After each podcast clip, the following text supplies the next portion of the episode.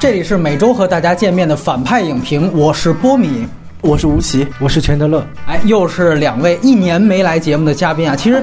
钱德勒还是第一次来我们长节目，对吧？之前他只是在微信独家推送的马后炮来过两次。那吴奇上次来也是说奥斯卡颁奖季的电影，不过那已经是去年奥斯卡的最佳影片《月光男孩》了，正好一年啊。那今天请到两位，只有一个原因，因为两位都是媒体人，或者至少是前媒体人。钱德勒，大家仍然能从很多自媒体的大号上看到他的文章。这个是武大新闻系毕业的啊，这个是窦文涛的同专业的师弟。然后吴奇是原来南方系《南方人物周刊》的记者，现在是在许知远的单向街来任职。这个是北大新闻系的毕业啊，因为我们今天要说一部关于媒体、关于新闻的电影。华盛顿邮报。那同时，也是由于这期节目的内容呢，我们也在公众号继续送书活动。那今天在公众号送出的书籍，可能是所有媒体人相信也是两位在新闻系都读过的一本教材式的读物——新闻报道与写作。那一共我们送出五本。那华盛顿邮报影片信息的方面拿到了今年奥斯卡的两个奖项的提名。一个是最佳影片，还有一个是最佳女主角的提名。技术奖是没有一个入围的。它在北美的分级是 PG 十三啊，这个很有意思。嬉皮士啊，当年它有一个反战口号，应该本来是 We don't want to fucking war 啊，它这里面其实把这个脏话给改掉了，改成了应该是用 stinking 那个词啊，因为 PG 十三应该最多只允许三次粗口的出现，但是那个口号其实有更多次的呈现。那么这个电影片尾是没有彩蛋的。格式呢是二 D 胶片拍摄的电影，它使用了三十五毫米的柯达胶片，数字中间片是四 K 分辨率的。那么这个很有意思，在今年提名奥斯卡最佳影片的电影当中啊，胶片电影至少占到了四部。我们之前聊过的《请以你的名字呼唤我》、《敦刻尔克》，还有《魅影逢将》，都是。胶片电影呢，加上这部一共是四部，国别是美国，出品方是斯皮尔伯格自己的梦工厂，而他在北美发行和奥斯卡公关是已经被迪士尼收购的二十世纪福斯公司。值得注意的是，提名本届奥斯卡最佳影片。里面有三部电影也都是福斯的啊，一个是三块广告牌，还有一个是我们之前讲过的《水形物语》，以及这一部。那本片呢是有真实事件的原型，它是根据一九七一年五角大楼文件泄密事件的前后的真实事件来改编的，但是没有任何回忆录作为蓝本。导演、制片人，甚至可以说是出品人，都是好莱坞曾经的第一才子，曾经的第一导演，也是曾经的两届奥斯卡最佳导演奖得主史蒂文·斯皮尔伯格。这是他独立执导的第三十二部剧情长片电影，如果算上联合执导的一部《阴阳魔蝎》大电影，这就是他的第三十三部电影。那署名编剧呢有两位，一男一女，女编剧。雷兹汉娜是个新人，而男编剧乔西辛格则是之前奥斯卡最佳影片《聚焦》的编剧之一。我们都知道《聚焦》和这个片子有多像。那这位《聚焦》的编剧，同时还挂名了本片的制片人。两个大主演，一个是两届奥斯卡的影帝汤姆汉克斯，两届奥斯卡的影后梅丽尔斯特利普。那后者也凭借了这个电影第二十一次创纪录的提名了奥斯卡的表演奖，也是本片唯一一个表演奖提名。那另外在这里面演《纽约时报》负责。人的迈克尔斯图巴，这个要再次提及，他不仅和斯皮尔伯格是长期合作的，而且今年同时他演了三部提名最佳影片的电影。我们之前说过的《请以你的名字呼唤我》和《水形物语》，他都是演了重要的角色。然而他个人一个提名也没拿到。可能大家觉得，哎，你这一年就演了这么多片子，那每个角色你都能演好吗？那摄影方面还是斯伯的御用波兰摄影师卡明斯基啊，还有多少人记得卡式噪点啊？这也是胶片时代最出色的好莱坞摄影师之一的。那配乐当然是约翰·威廉斯斯伯的另外一个常年的御用。在此前，他所有导演的电影里面，只有三部不是由威廉斯配乐的。最近一部是《间谍之桥》，当时他被邀请去给《星战七》做做配乐。那顺便说一句，也是因为《星战》的最新的电影，威廉斯也不会给接下来斯伯上映的另外一部《头号玩家》来配乐了。所以这对组合，大家也是且听且珍惜了。本片是今。年的一月十二号才在北美大规模的公映，而去年年底就已经有过点映了。它的成本高达五千万美元啊！这个相比场景，你可能会好奇为什么会花费这么高？但毕竟是斯伯的片子，所以投资任性一点是没有人管的。那相比之下，像聚焦这类的片子只有两千万美元的成本。那目前《邮报》北美的票房是七千七百六十五万美元左右，相比这个成本是并不算高的。聚焦当年也有四千五百万美元的票房，但人家是无论卡斯还是影片的级别都远逊于这个电影，而且聚焦是一个 R 级片。但是七千七百万呢，这个竟然已经是现在江河日下的斯皮尔伯格最近三部电影里面北美票房最高的一部电影了，甚至高于他上一部投入了巨大成本的特效大片《圆梦巨人》，那甚至是有望超越更早以前引进过内地的《战马》。那资源和字幕情况。这个电影当然还目前只有上面有黑条遮挡的这个评委版的渣画质的资源，但是字幕方面呢，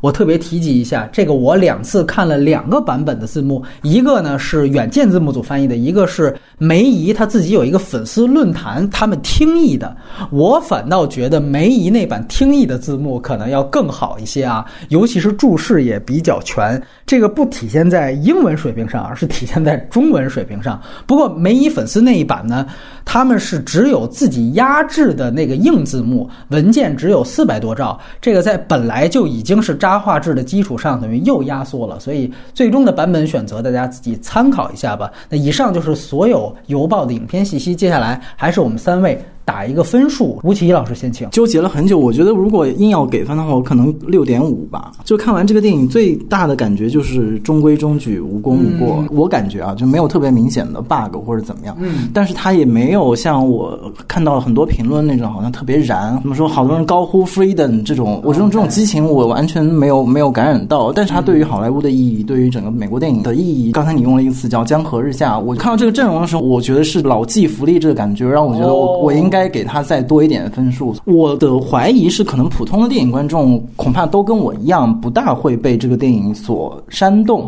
所以，如果要是推荐的话，也许就跟今天你做这个节目，就是把我们新闻从业者拉过来聊一聊，有可能是呃对新闻业有点兴趣，甚至有点经验的人，看这个电影之后，觉得那个嚼劲儿会大一点。哎，推荐很具体，来听我们钱德勒老师的七分吧，我再加零点五分。拍卖啊，这是。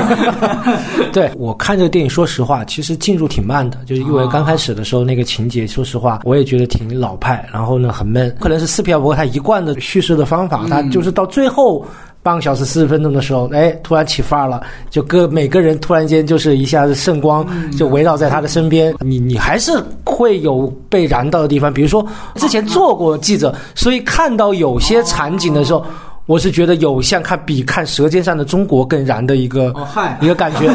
对吧？这这个我是埋了一个梗哈，就是就是它确实会吸引你曾经从业的这个新闻人。那推荐普通观众，我就觉得算了，因为它不太符合现在这个观影的习惯，它没有快感。好，这个电影我打分是六分。我其实看完第一遍和吴奇老师一样，就没有太大感触啊。我觉得就一个词：工整。完了，就是他在工整之外呢，甚至没有说连《水形物语》那点宗教多异性这个都看不到。而且呢，我们都是看着斯皮尔伯格电影长大的，我觉得这话是真的是很真诚的在说啊，就是他在。摄影也好，服化道也好，方面的讲究，这个不仅不令人意外，而且你看到现在会觉得，甚至是没什么新意，甚至没什么突破。而且从另外一点呢，就是对于媒体内部的操作展现，也不如之前的聚焦那么具体和具象。那戏剧张力呢，也不如《间谍之桥》。最主要的，我觉得呢，这个片子对当下美国的喊话作用太强。因为我们知道，美国这个川普上台之后啊，这个一直在怼媒体，尤其是就是怼这个像。《纽约时报》也好，《华盛顿邮报》这一派的媒体，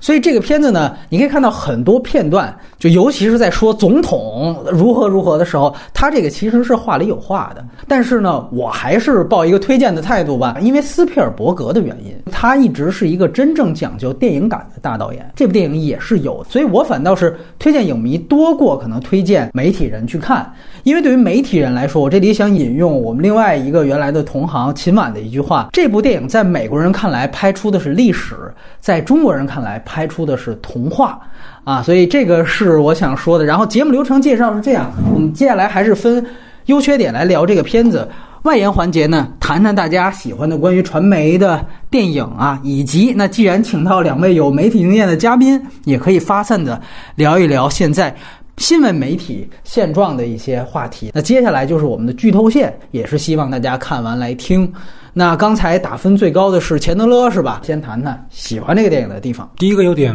其实他的那个表演还是挺好的。因为在看这个电影之前，我无意中在微博上看了一个视频，大概是梅姨跟那个汤姆汉克斯，应该是做那个艾伦秀吧，好像是那个节目。然后呢，就是设置了一个难题，就是让他们分别扮演。对方的经典的，呃，让梅姨演的就是《阿甘正传》，这 就就练了一段台词。那么他们汉克斯应该是《蓝桥一梦》，这记得不太清楚。但我感觉就是他们两个人的表演的确是演不管演什么角色的时候是很有可信度的啊。就是在这个电影里面，就是他们汉克斯演的是那种职业的那种狂躁的那种感觉，就很像我做记者时的那些。主任呢，主编的那种，然后那个梅姨演的呢，你也能够感觉到她的那种职业感，就是我是觉得这部电影的职业感挺让人觉得很亲切，而且他们这演员都把握的很好。就是你反观国内很多华语片，一旦涉及到职业的时候，我觉得那些演员全歇菜，就是他们可以演不同的性取向、性别或是阶层。但是就是演不了职业，这个是我觉得这部电影还蛮打动我的地方。呃，第二个就是挺古典的，就是很多场景你放在这个互联网的时代，你会觉得。就不可想象，就是比如说你举个例子啊，就是我自己很有感触。就夜班的时候做那个报纸的那个排版，一个一个字儿的那个去去印，我就觉得挺美的。然后你你明显的能够感觉到那个时间就在那儿，你必须在这个出印厂的时候把这个新闻给定下来，这个是比较打动我的。然后第三个优点，我是觉得他对美国总统的这个刻画刻画呢，我是觉得挺微妙的。你能够是有点八卦，我是觉得就是你能感觉到他对川普现任。美国总统川普的那种讽刺的、diss 的那种态度，但是对于尼克松，包括对过肯尼迪，可能肯尼迪是在这个电影里面，我是觉得美誉度可能是最高的，因为肯尼迪在很多美国人，就据我的了解，其实还是蛮偶像的那种，对吧？然后尼克松呢，是虽然也很多争议，但是呢。好像尼克松要比川普还强一点，有点像就是秦始皇那种功过都有的。那川普就是在这个梅姨和这种汤姆汉克斯的老派人看来，就简直就是特别粗鲁的那种糙汉子。这个电影里面有很多类似的细节是可以玩味的，比如汤姆汉克斯他跟他妻子在那个房间里聊天，然后一个镜头打过来就是他跟他妻子跟肯尼迪夫妇的一个合影。我开始呢，其实我还不太确定是肯尼迪夫妇，但后面的时候，斯皮尔伯就是你刚才说。那个一个成熟的一个导演，他一定会让你在每个镜头里有交代，到下面一个镜头里面。就是会交代，就是他们夫妇跟肯尼迪夫妇的一些过往的一个一个细节。对，这个我还是挺打动，就是还是有人情味。呃，这个是我给他高分的几个原因吧。有一个回应刚才那个波米说到的，就是你说你不大喜欢他这种直接对当下喊话的这种。嗯那这个问题我可以接着说，就是我也未必就完全喜欢他这种对当下喊话，但是我觉得他这种对当下的时局吧有回应。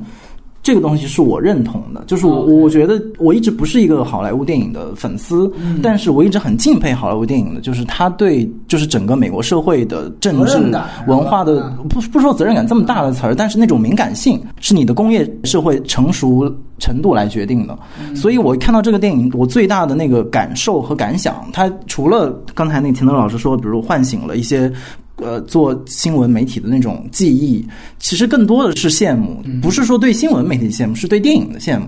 就是说，人家的电影，不管说人家美国社会经历了什么样的事件，不是好的坏的，但是人家的电影能够迅速的把这些事件消化成我电影的营养，而且消化的不错。你不说我用十年时间去消化，我觉得那这个就太长，人家可能一年两年，他马上就能跟上一个对我们来说，全世界人都是一个新的，就川普这个事件的东西，他能够用历史上的一个这样的事件去回应。我觉得这东西对我来说挺神的，就是他能够找到这样的一一种联系。当然，具体说联系的好与不好，哪些地方好，哪些不不好，可以讨论。但是他有这个意识和他有这个能力做到，我觉得这个东西让我觉得挺敬佩的。这也是刚才我说什么老骥伏枥那个背后的那个意思，并不是说只是因为他老。我们中国也很多老导演，张艺谋啊、陈凯歌，他们也都是老导演。但是老导演们在回应。当下社会的时候，他的专业能力、他的职业素养怎么去体现？我觉得这个问题是看到这个电影之后，我我自己第一个就是反跳出来的问题。然后又回到电影层面，我觉得一个老导演也好，还有一些比如已经功成名就的演员们，然后放到一个电影里面，能够奉献这样的一个非常的平衡、沉稳，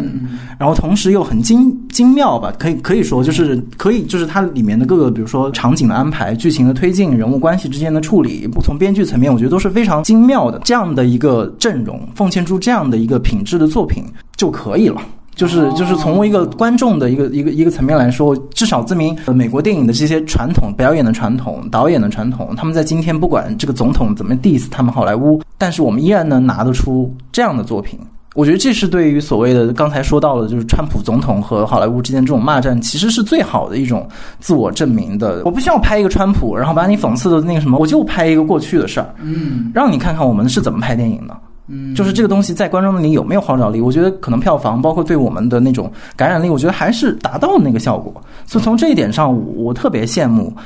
就是好莱坞电影。那我就先谈谈问题吧，到时候我们再交换。就是我个人觉得是这样，就是。嗯，大家可以去看之前梅蒂尔·斯特利普在去年的年初啊，在金球奖他当时获终身成就奖，他发表了一长串对川普的那个言论。他当时除了在直接指明总统之外，他当时也在强调一个媒体责任感。因为金球奖它实际上主办者是这个叫外国电影记者协会的这么一个组织，所以说他就说，既然你们是一个记者协会，你们就应该考虑媒体的责任应该是怎样怎样。所以你从当时他的那个演讲，应该过不久他就才决定接这个戏。其实从整个的这个过程来看。你可以把它就当成这三位吧，我们说铁三角，汉克斯、梅姨、斯皮尔伯格，他们这个统一政见的这一派写的一篇议论文。其实某种程度上，我也不反对吴奇刚才说的这个观点，因为我们都作为一个公民来讲，都觉得你需要通过自己的行业做好自己本分的事情，然后但是在这个本分事情上去表达我的主张，这个是我公民责任的一部分。从这个角度来说，我是认同的。尤其我记得原来我还转过这个杜琪峰他在他的这个纪录片里面写过的一段话，叫《无涯》嘛。那个纪录片他就说，其实有的时候我们电影人应该拿电影就当做我们的笔，或者当做我们的武器，去为这个社会发声。那从这个角度来说，这个电影你可以就把它当成一个讨伐檄文，它就是在做一个春秋笔法，非常鲜明的去说了这个事情。但是呢。我们说这个事情，它可能和电影本身的关联就有一个匹配度的问题。如果说我们在电影本身能够做到特别完美和完善，与此同时我有这样一层表达，我觉得是完全没问题的。呃，但是呢，可能从这个电影上来看，我觉得它可能差就差在，或者它所有我们可能具体聊到文本上的问题，可能都源于它这样一个议论文和讨伐檄文的属性。而导致的，那这是一方面。另外一方面，你就可以看到，如果我们去复盘原来这个事件，就是五角大楼文件泄密事件，你会发现有两个重点。一个重点是大家主要放在了《纽约时报》，也就是这个电影当中呈现的最先那篇爆料的文章上面。我必须要强调，最后关于泄密文件拿到普利策奖的报道，不是《华盛顿邮报》的。而是他们之前的那个《纽约时报》的，就是他们三个跑到报亭，给你钱，给你钱买的那份儿。你是说《华盛顿邮报》拿没拿过？拿过。他们是这个汉克斯演的主编，就是本·布拉德利，他是美国非常传奇的一个新闻从业者。他后来带领团队做了水门事件的报道，就是接下来我们可能会提及的《惊天大阴谋》那部电影当中反映的这个事件。这个是这个电影结尾呈现的一点点。对对对，所以你就会发现，其实这个。从媒体的角度来讲，从专业的角度来讲，究竟哪篇报道是更重要的？显然是开头炮的那个报道是最重要的。后面你所有的报道其实是跟着他来走的，这是一点。第二点，这里面有一个非常重要的人，就是真正提供这些七千多页文件的人，就是丹·埃斯伯格。没有他。就不可能有这个事件的促成，甚至它的重要性比后来被揭露出来是 FBI 当时的实际掌控者马克菲尔特比深喉的作用在水门事件里可能还要大一些，因为这完全是他个人的决策，他的这个决策更像斯诺登要多过于深喉，就他其实直接把自己就公开了，他当时就在媒体揭露说，我就是我说的。这就事儿，就是我干的，你们抓我吧。就他更像斯诺登，斯诺登也是第一时间就直接公开自己是谁。那请大家就去想，那为什么这个电影在操作五角大陆泄密文件的事件的时候，他选择了《邮报》而不是选择《纽约时报》？第二个问题就是为什么埃斯伯格这个人物在这个事件当中被弱化了？他只有几乎一场戏，这个是非常重要。而这两个问题的答案，其实就是我刚才说的，他其实就是要在。更多的去做现实当中的讽刺攻击，而不太在乎对于原本这个事件的还原。很简单，就是因为《邮报》它是一个家族报业，他当时掌控这个家族，正好有一个可以由梅姨来饰演的这样的一个女人的形象，而这个形象可以承载这个电影很大的另外一个副主题，就是女权。这个确实是《纽约时报》那边不具备的。那这个文本显然更利于我斯皮尔伯格这批人、梅姨这批人。哎，我更因为现在我要说的这些事情，所以他选择了《邮报》。当然，《邮报》是第一个在法律明令禁止不许报道《纽约时报》，他们还第一个就去报道的。这个确实没错。但是有另外一个就必须得要强调，就是埃森伯格，他其实当时把七千页的文件分给了不同十七个媒体。包括后来这个电影到最后展示出来，他拿了一牛皮纸袋子，你看所有的媒体都在支持我们。其实他是这个引导像是这样的，就是觉得所有媒体在支持《邮报》，其实不是，是这些所有的媒体，包括聚焦当时的那个媒体波士顿环球报在内的所有媒体，都收到了埃斯伯格的爆料，然后他们是分批的把这些爆料都呈现了出来。当然，你可以说这是媒体界就像工会一样的一个联合行动。这个是没问题的，但是他可能确实贴金不到，说我们都是在力挺邮报，这要力挺也是力挺纽约时报，因为人家才是最大的受害者。而埃斯伯格这个人物把所有七千页分给十七家媒体的这个事情，在这个电影当中。也就没有呈现这个信息。我觉得呢，在这里面可以大家给大家参考的一个电影是二零零九年的一部对于埃斯伯格本人他当时还活着的一个真实人物的回溯和采访的纪录片，叫做《美国最危险的人：埃斯伯格与五角大楼文件》。那个片子当时是拿到了奥斯卡最佳纪录长片的提名的。那我相信。斯皮尔伯格还有这个片子的主创是一定看过这部电影了。你要知道，之前比如汉克斯才发现了《兄弟连》那本书，他们才有了后来的这个决策。往往可能是主演先发现的。如果你看过那个纪录片，你会发现，其实这个片子它甚至直接用了一些那个电影当中的组织形式，比如说像这个电影开场很精妙的一段吧，就是把这个文件里的内容和总统在。公众面前的公开电视讲话做了一个很讽刺的蒙太奇，那么他意思就是说，总统一边说我们不扩大战争，然后一边念这个文件是他扩大战争的内容，对吧？那这个其实是来源于纪录片的，当然有一些细节你可以作为补充啊，倒不一定非得是吊打。比如说第一幕是埃斯伯格他拿着这些文件去给他的同伴，当时是在一个电影院里面，后面出现了一个虎豹小霸王的海报，这个其实不是斯皮尔伯格自己的一个致敬，这个其实是。埃斯伯格当时他在做所有的接头的时候，都选在电影院，他就挑选了他最喜欢看的电影，就是《虎豹小霸王》。他为了这个事情，一共看了七遍《虎豹小霸王》。后来我看完这个纪录片，再去看《邮报》，哎，出现这个海报的时候，我觉得这是一个很有意思的东西。就确实他做了这样的一个匹配。那但是另外一方面呢，可能会有一定的现实性的引导。比如说这里面你会发现，它呈现了一个尼克松的气急败坏，他直接把气急败坏这一幕直接衔接到的就是后面水门。事件的爆发，你必须得强调，这里有一个时间上的错位。水门事件完全被揭露之前，尼克松还连任了呢。他第二次选总统是以压倒性的获得了胜利的。而且，其实当时有一个非常大的一个事情，就是民众，美国民众对于五角大楼事件到底是什么态度？其实是没态度的。民众根本不关心什么五角大楼文件，因为你这个东西啊，太高阶、太专业，它不是一个。你像聚焦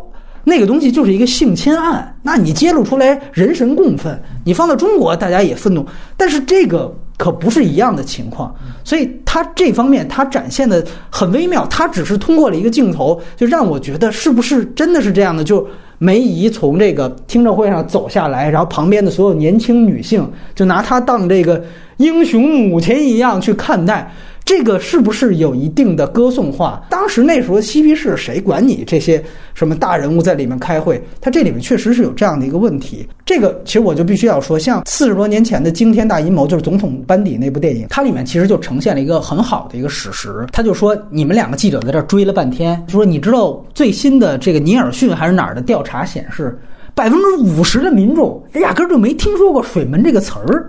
就是说，咱们写这半天，你考虑到我们要放多少成本在这里面？你想，水门事件实际上是五角大楼泄露文件，它这里面联系的是一个果，就这个果都有百分之五十，当时的美国民众根本不知道。你想，五角大楼文件有多少当时的美国人知道？你就能知道它到底是不是一个爆炸性的新闻。其实这个电影它在这方面，它有一个比较大的一个问题，就是说。基本上他忽略了这个爆料人他真正在这个事件当中起到的作用，这个其实是挺鲜明的一个人物。其实里面有很有意思，你知道他当时发生的最大的冲突跟媒体是在于，他说我等于冒死把这七千文件偷出来了，我分给你们。然后当时无论是《纽约时报》是只登了一部分嘛，一小部分，然后他当时就对《纽约时报》记者非常不满，然后甚至他在这个写稿的过程当中，他就不断的在问。纽约时报的记者，你们这条为什么不写？那个文件多重要，你为什么不写？就因为他站在他的角度，他就觉得我给你这么多料，你都得给我写出来。但是媒体人有媒体人自己的角度，所以双方产生了巨大的冲突，这才是导致他后来把这些料给华盛顿邮报后面十六家媒体的原因。那从这个角度你会发现，难道他在接触华盛顿邮报的时候，其实会不会有一个非常强烈的一个？冲突的表示，其实这里面他只是通过一句台词就问了，他说：“你们敢不敢把它全登出来？”他们说：“我敢。”那这个是不是一个夸张？这个我们看纪录片也都知道。但其实这里面他应该有一个职业纠结的地方，这个纠结的地方也是记者很容易遇到的一个事情，就是这个爆料人虽然他可能也是希望正义被伸张，他对是站的对的，但是他可能跟你在技术上是有一个巨大冲突的。但是由于这个片子，他把大部分的矛盾的对立面直接设置成了，比如说政府，或者是男人，或者是那些阻碍报道出现的人，所以在这方面，这个爆料人的所有作用就全都被剪掉了。他更愿意花时间去强调那些阻挠报道出来的人啊，以显示出当时这个社会有多死板啊。这些死板其实来源于这些男人，对吧？以此来表达他现在的主张。而不是像聚焦，我觉得聚焦里，我当时第一遍看的时候特别感触的一点，是因为他们要马上发这个报道，结果九幺幺事件发生了，这时候就说要不要发？像马克·鲁法洛那种基层记者，他会认为新闻就是要快呀，你不发，你等什么呢？教会那边压力那么大，他们要是发现，因为你一采访，肯定人家就知道发现了，这个到时候要采取什么办法，这不怎么办呢？但另外一方面，觉得你现在大家都扑在九幺幺事情上，就他是有这样的一个争执的过程。这个是特别吸引我的，因为这个其实无关于政治正确，它就是一个很具象的职业的东西。但这个电影就没有。其实它如果放。记者们跟埃斯伯格这样一个爆料人的冲突，这点其实是一个非常典型的。我比你记者更希望正义得到伸张，但是记者这个时候可能反倒站在反面。哎，您要不然别这么激动，对吧？我们得按次序来。那我们会发现，这电影它把更多笔墨放在哪儿？放在梅姨身上了，放在整个的这个报业拥有人的身上了。我只能说，他这个女权的事情给予了这个人物一定的弧光和他最后做出决策的动机。但是把这么多的笔墨放在他这个人物身上，首先脱离了事件核心，就是五角大楼泄密文件；第二，就实际上也脱离了媒体价值的讨论。就我个人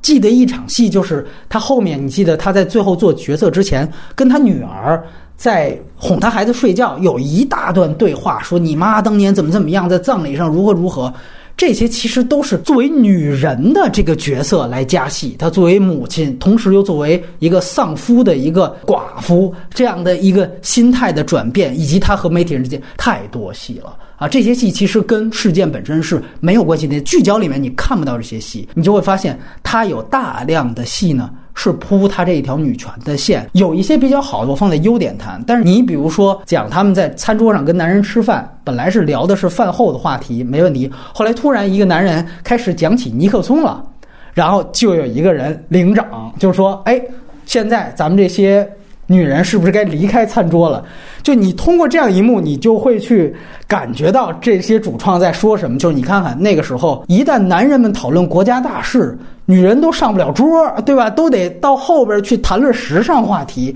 发现他鲜明的已经脱离掉这个事件本身，去聊他这个女权的这样事情。然后我觉得最硬的一个植入吧，就是最后梅姨走上法庭的时候，和这一个。有色艺的一个小女生就说：“哎呦，看见您了，您您我带着您走，哎，那儿有一个上诉的专用通道。”对，就那一段，我个人觉得就是他其实那一段很明显嘛，就是那女孩又得说那女孩其实是为政府工作的，就是还说得冒着被老板呵斥的危险跟他说我其实支持您。到法庭里边，果然就被老板这给臭骂一顿啊，就是说啊，你到底是谁他妈是你老板对吧？就那意思，哎。就你，你其实你能非常明白，就是斯皮尔伯格通过这样的一个设置，他想表达什么？他就是现在说，你看这个倾压女性的这个体制，你看他是政府工作人员，他能是代表正义的一方吗？他连女性他都他都欺负，对吧？你这个其实就是在以现在的一个眼光去带到一个历史的处境当中。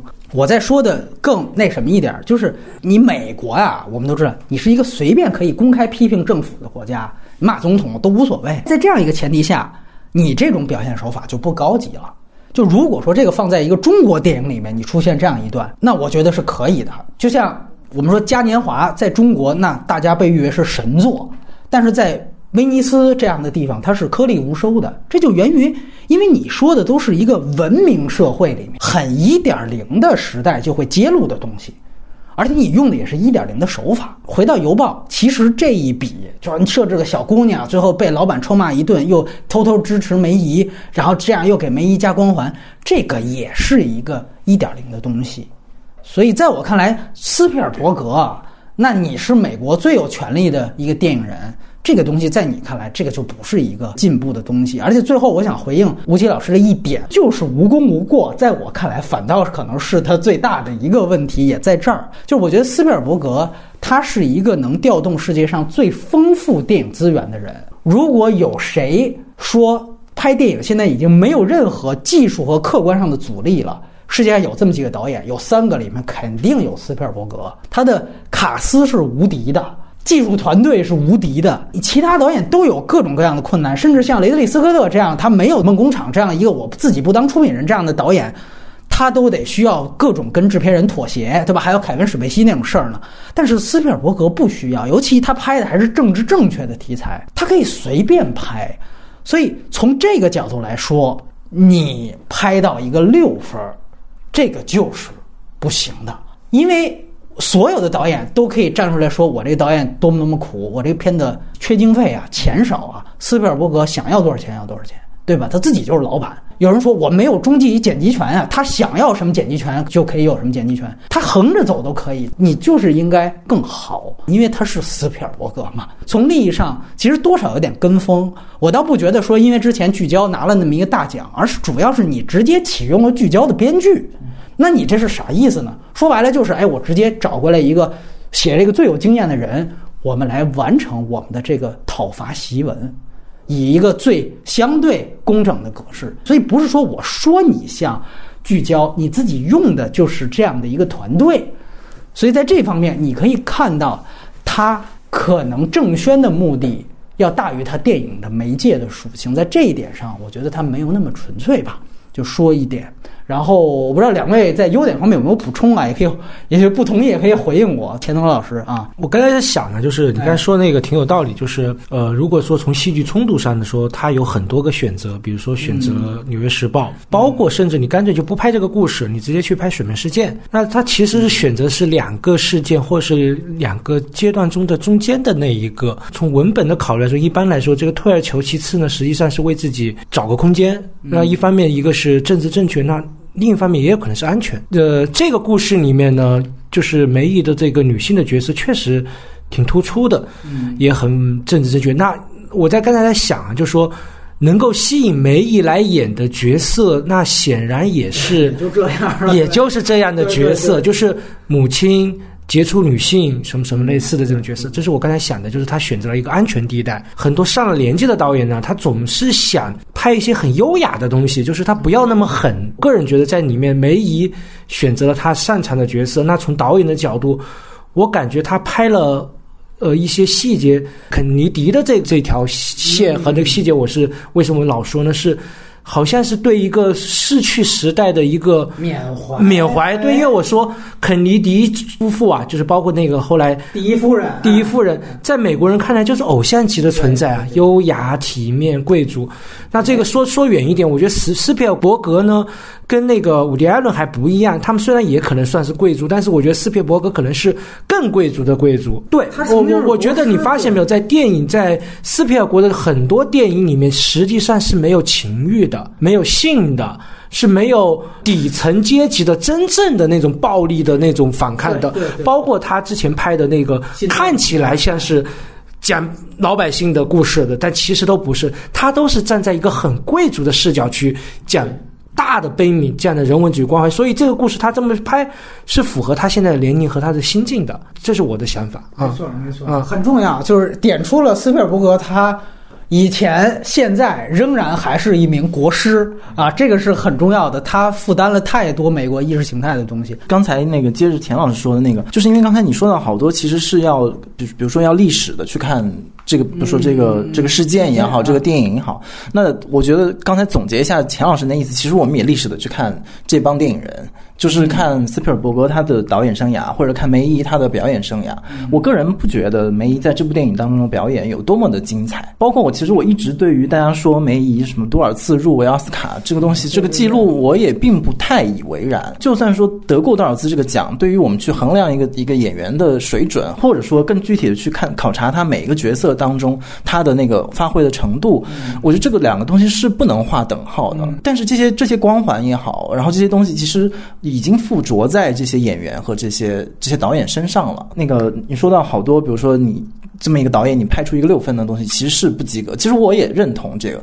但是我一方面我又虽然我也没有立场去理解他，就是他已经是那样的一个导演了，不不需要我去不需要我去理解他。可是任何一个人，他也是一个具体的物理的人嘛，就是他在那个地方，他只能看到这么多，他眼界有限呀，他历史地位已经在这儿了，你不能指望他突然再像我们的毕赣一样，突然拍一个那样神奇的电影出来，他他已经做不到了。所以对他要求那种你要有前瞻性的、革命性的电影表达，其实已经是这样。这样的一些电影人，不仅是导演，我觉得也包括演员，他们所难以完成的任务。所以这也是为什么我刚才愿意用零点五分这样的一个 一个一个同情去让去去试图理解他这些人。好，那这样我们就直接交换意见。刚才两位。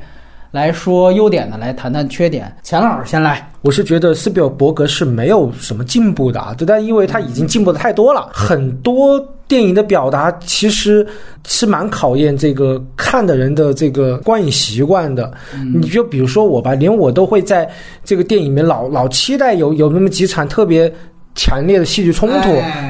包括就是你刚才说的这个，呃，一开始的时候就文件的时候，哎，我就想，那怎么那么顺利就把它弄出来了？就又没有一点点的怀疑悬疑？对，呃，就这个是。然后另外一个就是，比如说你给《华盛顿邮报》你设置的这个所谓的叫做反对面，或者是你的敌对势力，也都挺弱的。包括尼克松，他就是一个，我当然可能是从某种角度也是一个艺术表达，它是一个。背影，你从一个普通观众的这个观影习惯来说，你还是希望能够看到一个尼克松如何用国家机器来碾压的这个东西。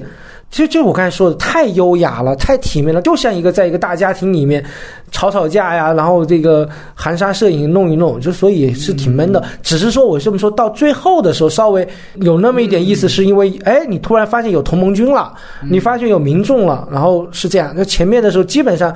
小打小闹的那种，还很多都是借助于台词，没有场景上的变化，也很比较单调。嗯，确实很考验人的这个观影的这个耐心。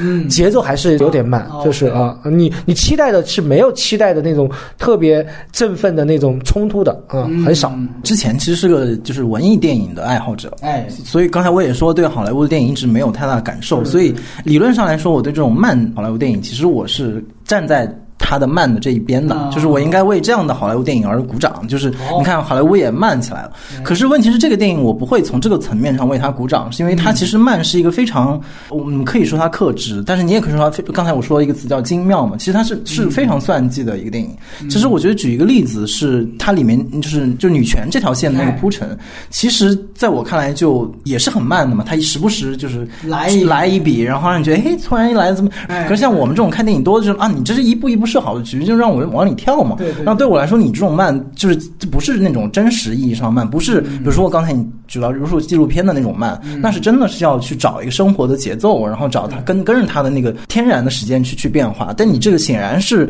你比如说编剧的精心的这种谋划，然后。就是导演表演全力的配合，优雅的配合，然后呈现出这样一套就是已经被完美的设计好的一一部慢片。我觉得这个这样的慢片是我不会从慢的角度去去欣赏它的。我我只能会说你这很无聊，而且你这种无聊不是来自于你的慢，是来自于你的过分的的算计和你那种怎么说洋洋得意的电影人的这种这种自恋。嗯。然后另外一个就是刚才说这种算计背后，我觉得是从形式到内容的一种后见之明，让我觉得不是很舒服。就是比如说，假定我们说原始的那个历史事件里面，女性也是的确发挥了作用。嗯。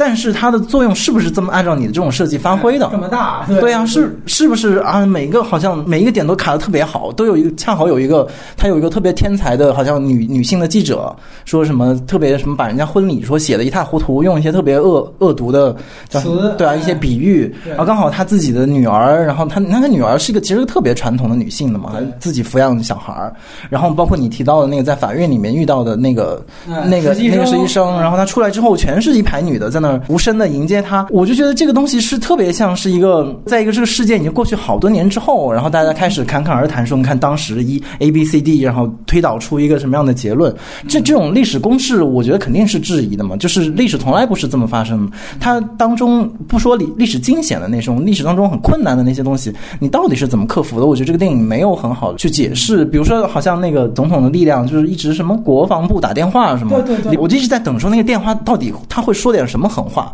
就发现人家很优雅的挂掉了电话，就说什么什么对对，谢谢你的时间啊什么之类，然后就没有了。我觉得那如果对方给你的压力是这样的一个压一个抽象的，好像宪法的这种压力的话，那我就不是很理解他们里面还有那么多的纠结，然后 yes or no 的那种取舍。那如果是一个正常人，我没感到什么压力的话，那我就发了呀。所以我觉得他这个里面的这些铺垫，其实该细的地方，他其实没细。借题发挥的那些东西，他反而做的太细了，所以他以至于说这个戏的那个核心矛盾，其实他没有非常仔细具体的去铺陈。但其实如果你真的去铺陈的话，相信你这个导演的能力和演员的能力，其实也能完成的很好。对，但是可能是这个怎么说？像你说的，他们一开始的那个利益就不在于此。我的利益就不是说要把这个泄密。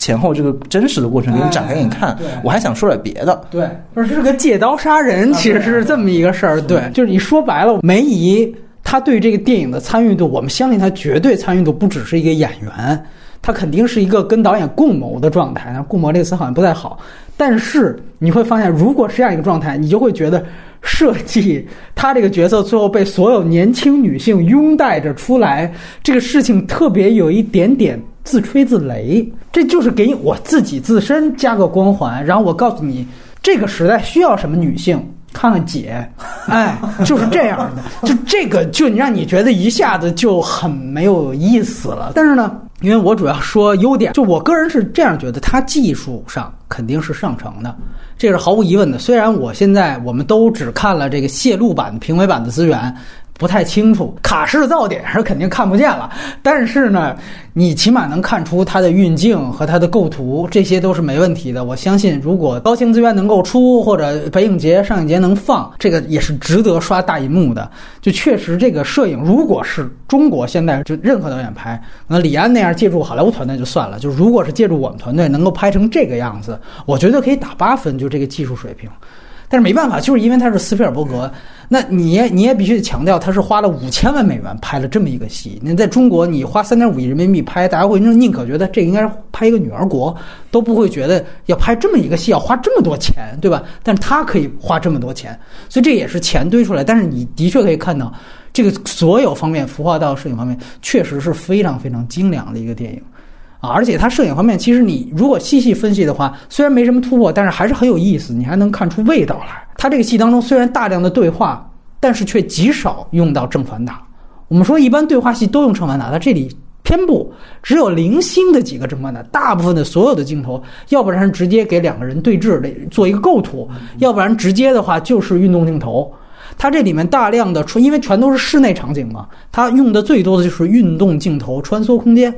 对吧？基本上就是长镜头来连接。说随着汤姆汉克斯进到主编室，然后汤姆汉克斯出来找一个实习生，说你赶紧去《纽约时报》。再随着实习生出编辑室，这个运动本身就好像是一个编辑记者他在日常生活当中的状态，对吧？这个其实是有一个代入感的，而且也是一个明显的母题。那再比如说，还有一些更鲜明的运动镜头，你看到很鲜明。最后，梅尔斯特利普在。已经做出决定了，电话挂了，然后他回到那个派对。这个时候，那个最大的反派就是那个老找他事儿的那个他那股东出来，就最歧歧视女性的吧，那直男癌出来就是说：“我必须要提醒你啊，你要为了怎么咱们这个全公司几百人的饭碗什么考虑。”那场对话的时候。它的镜头一直是三百六十度环绕，三周到三周半吧，哎，和那个花滑的那个差不多，哎，它后面随着信息的交代，你会发现确实这个事件在升级。他就说我已经给银行家打电话了，有些银行家就威胁要撤股什么的，这个理由是足够在事实上让斯特利普这个角色有一点点压力的。所以你会发现，他那个时候也不是一个特决绝状，最后决绝是最后那场戏，那时候他是懵的，有点那个旋转镜头很好的配合了这个人物状态，就是我到底在这样一个貌似火树银花的一个派对当中，其实我是一个眩晕状态。有的时候你人遇到压力就是那个样子。你包括我们已经在马后炮谈过很多次的他的几幕构图，我们说他表达女权，女权这个事情是。比如政治太正确啊，或者怎样怎样，但是他通过任何镜头语言去表达我的主张，这个镜头语言本身是比你直接说出来要高级的。嗯，我们之前已经说过了，他的构图上让所有的男人包围这个女人，多少场戏都是这样，对吧？这个确实是你比直接说歧视女人的话要有力的多，而且到最后谈判开始，他有一个明显的一个战队，就是让所有的男人站着去包围坐着的梅姨。但这个时候很有意思，汉克斯的角色是在前景不断的晃的。就汉克斯不是包围他的那堆男人，虽然汉克斯的角色也是男人，但是他不是他们中的一员。然后与此同时呢，你会发现所有反派的男人都穿黑衣服，斯利姆不是。汉克斯也不是，汉克斯穿灰衣服，这个又是服装上的不同。然后到最后，当这个梅姨拍板决定，我就是要发。这个时候，他站起来，他走到了桌子的另外一侧。这个时候，他给了一个相对。全景的镜头，所有包围他的男人还站在原地。汉克斯站在画面的右侧，而梅姨也走到了右侧。这时候你会发现，这里有一个鲜明的站队上的变化。我补充一个，刚才你跟我想到一个很有意思的地方，你这个电影里面有两个寡妇，一个是杰奎琳，一个就是梅姨。你发现没有？梅姨的服装特别多，这里面有她吃饭的戏，对，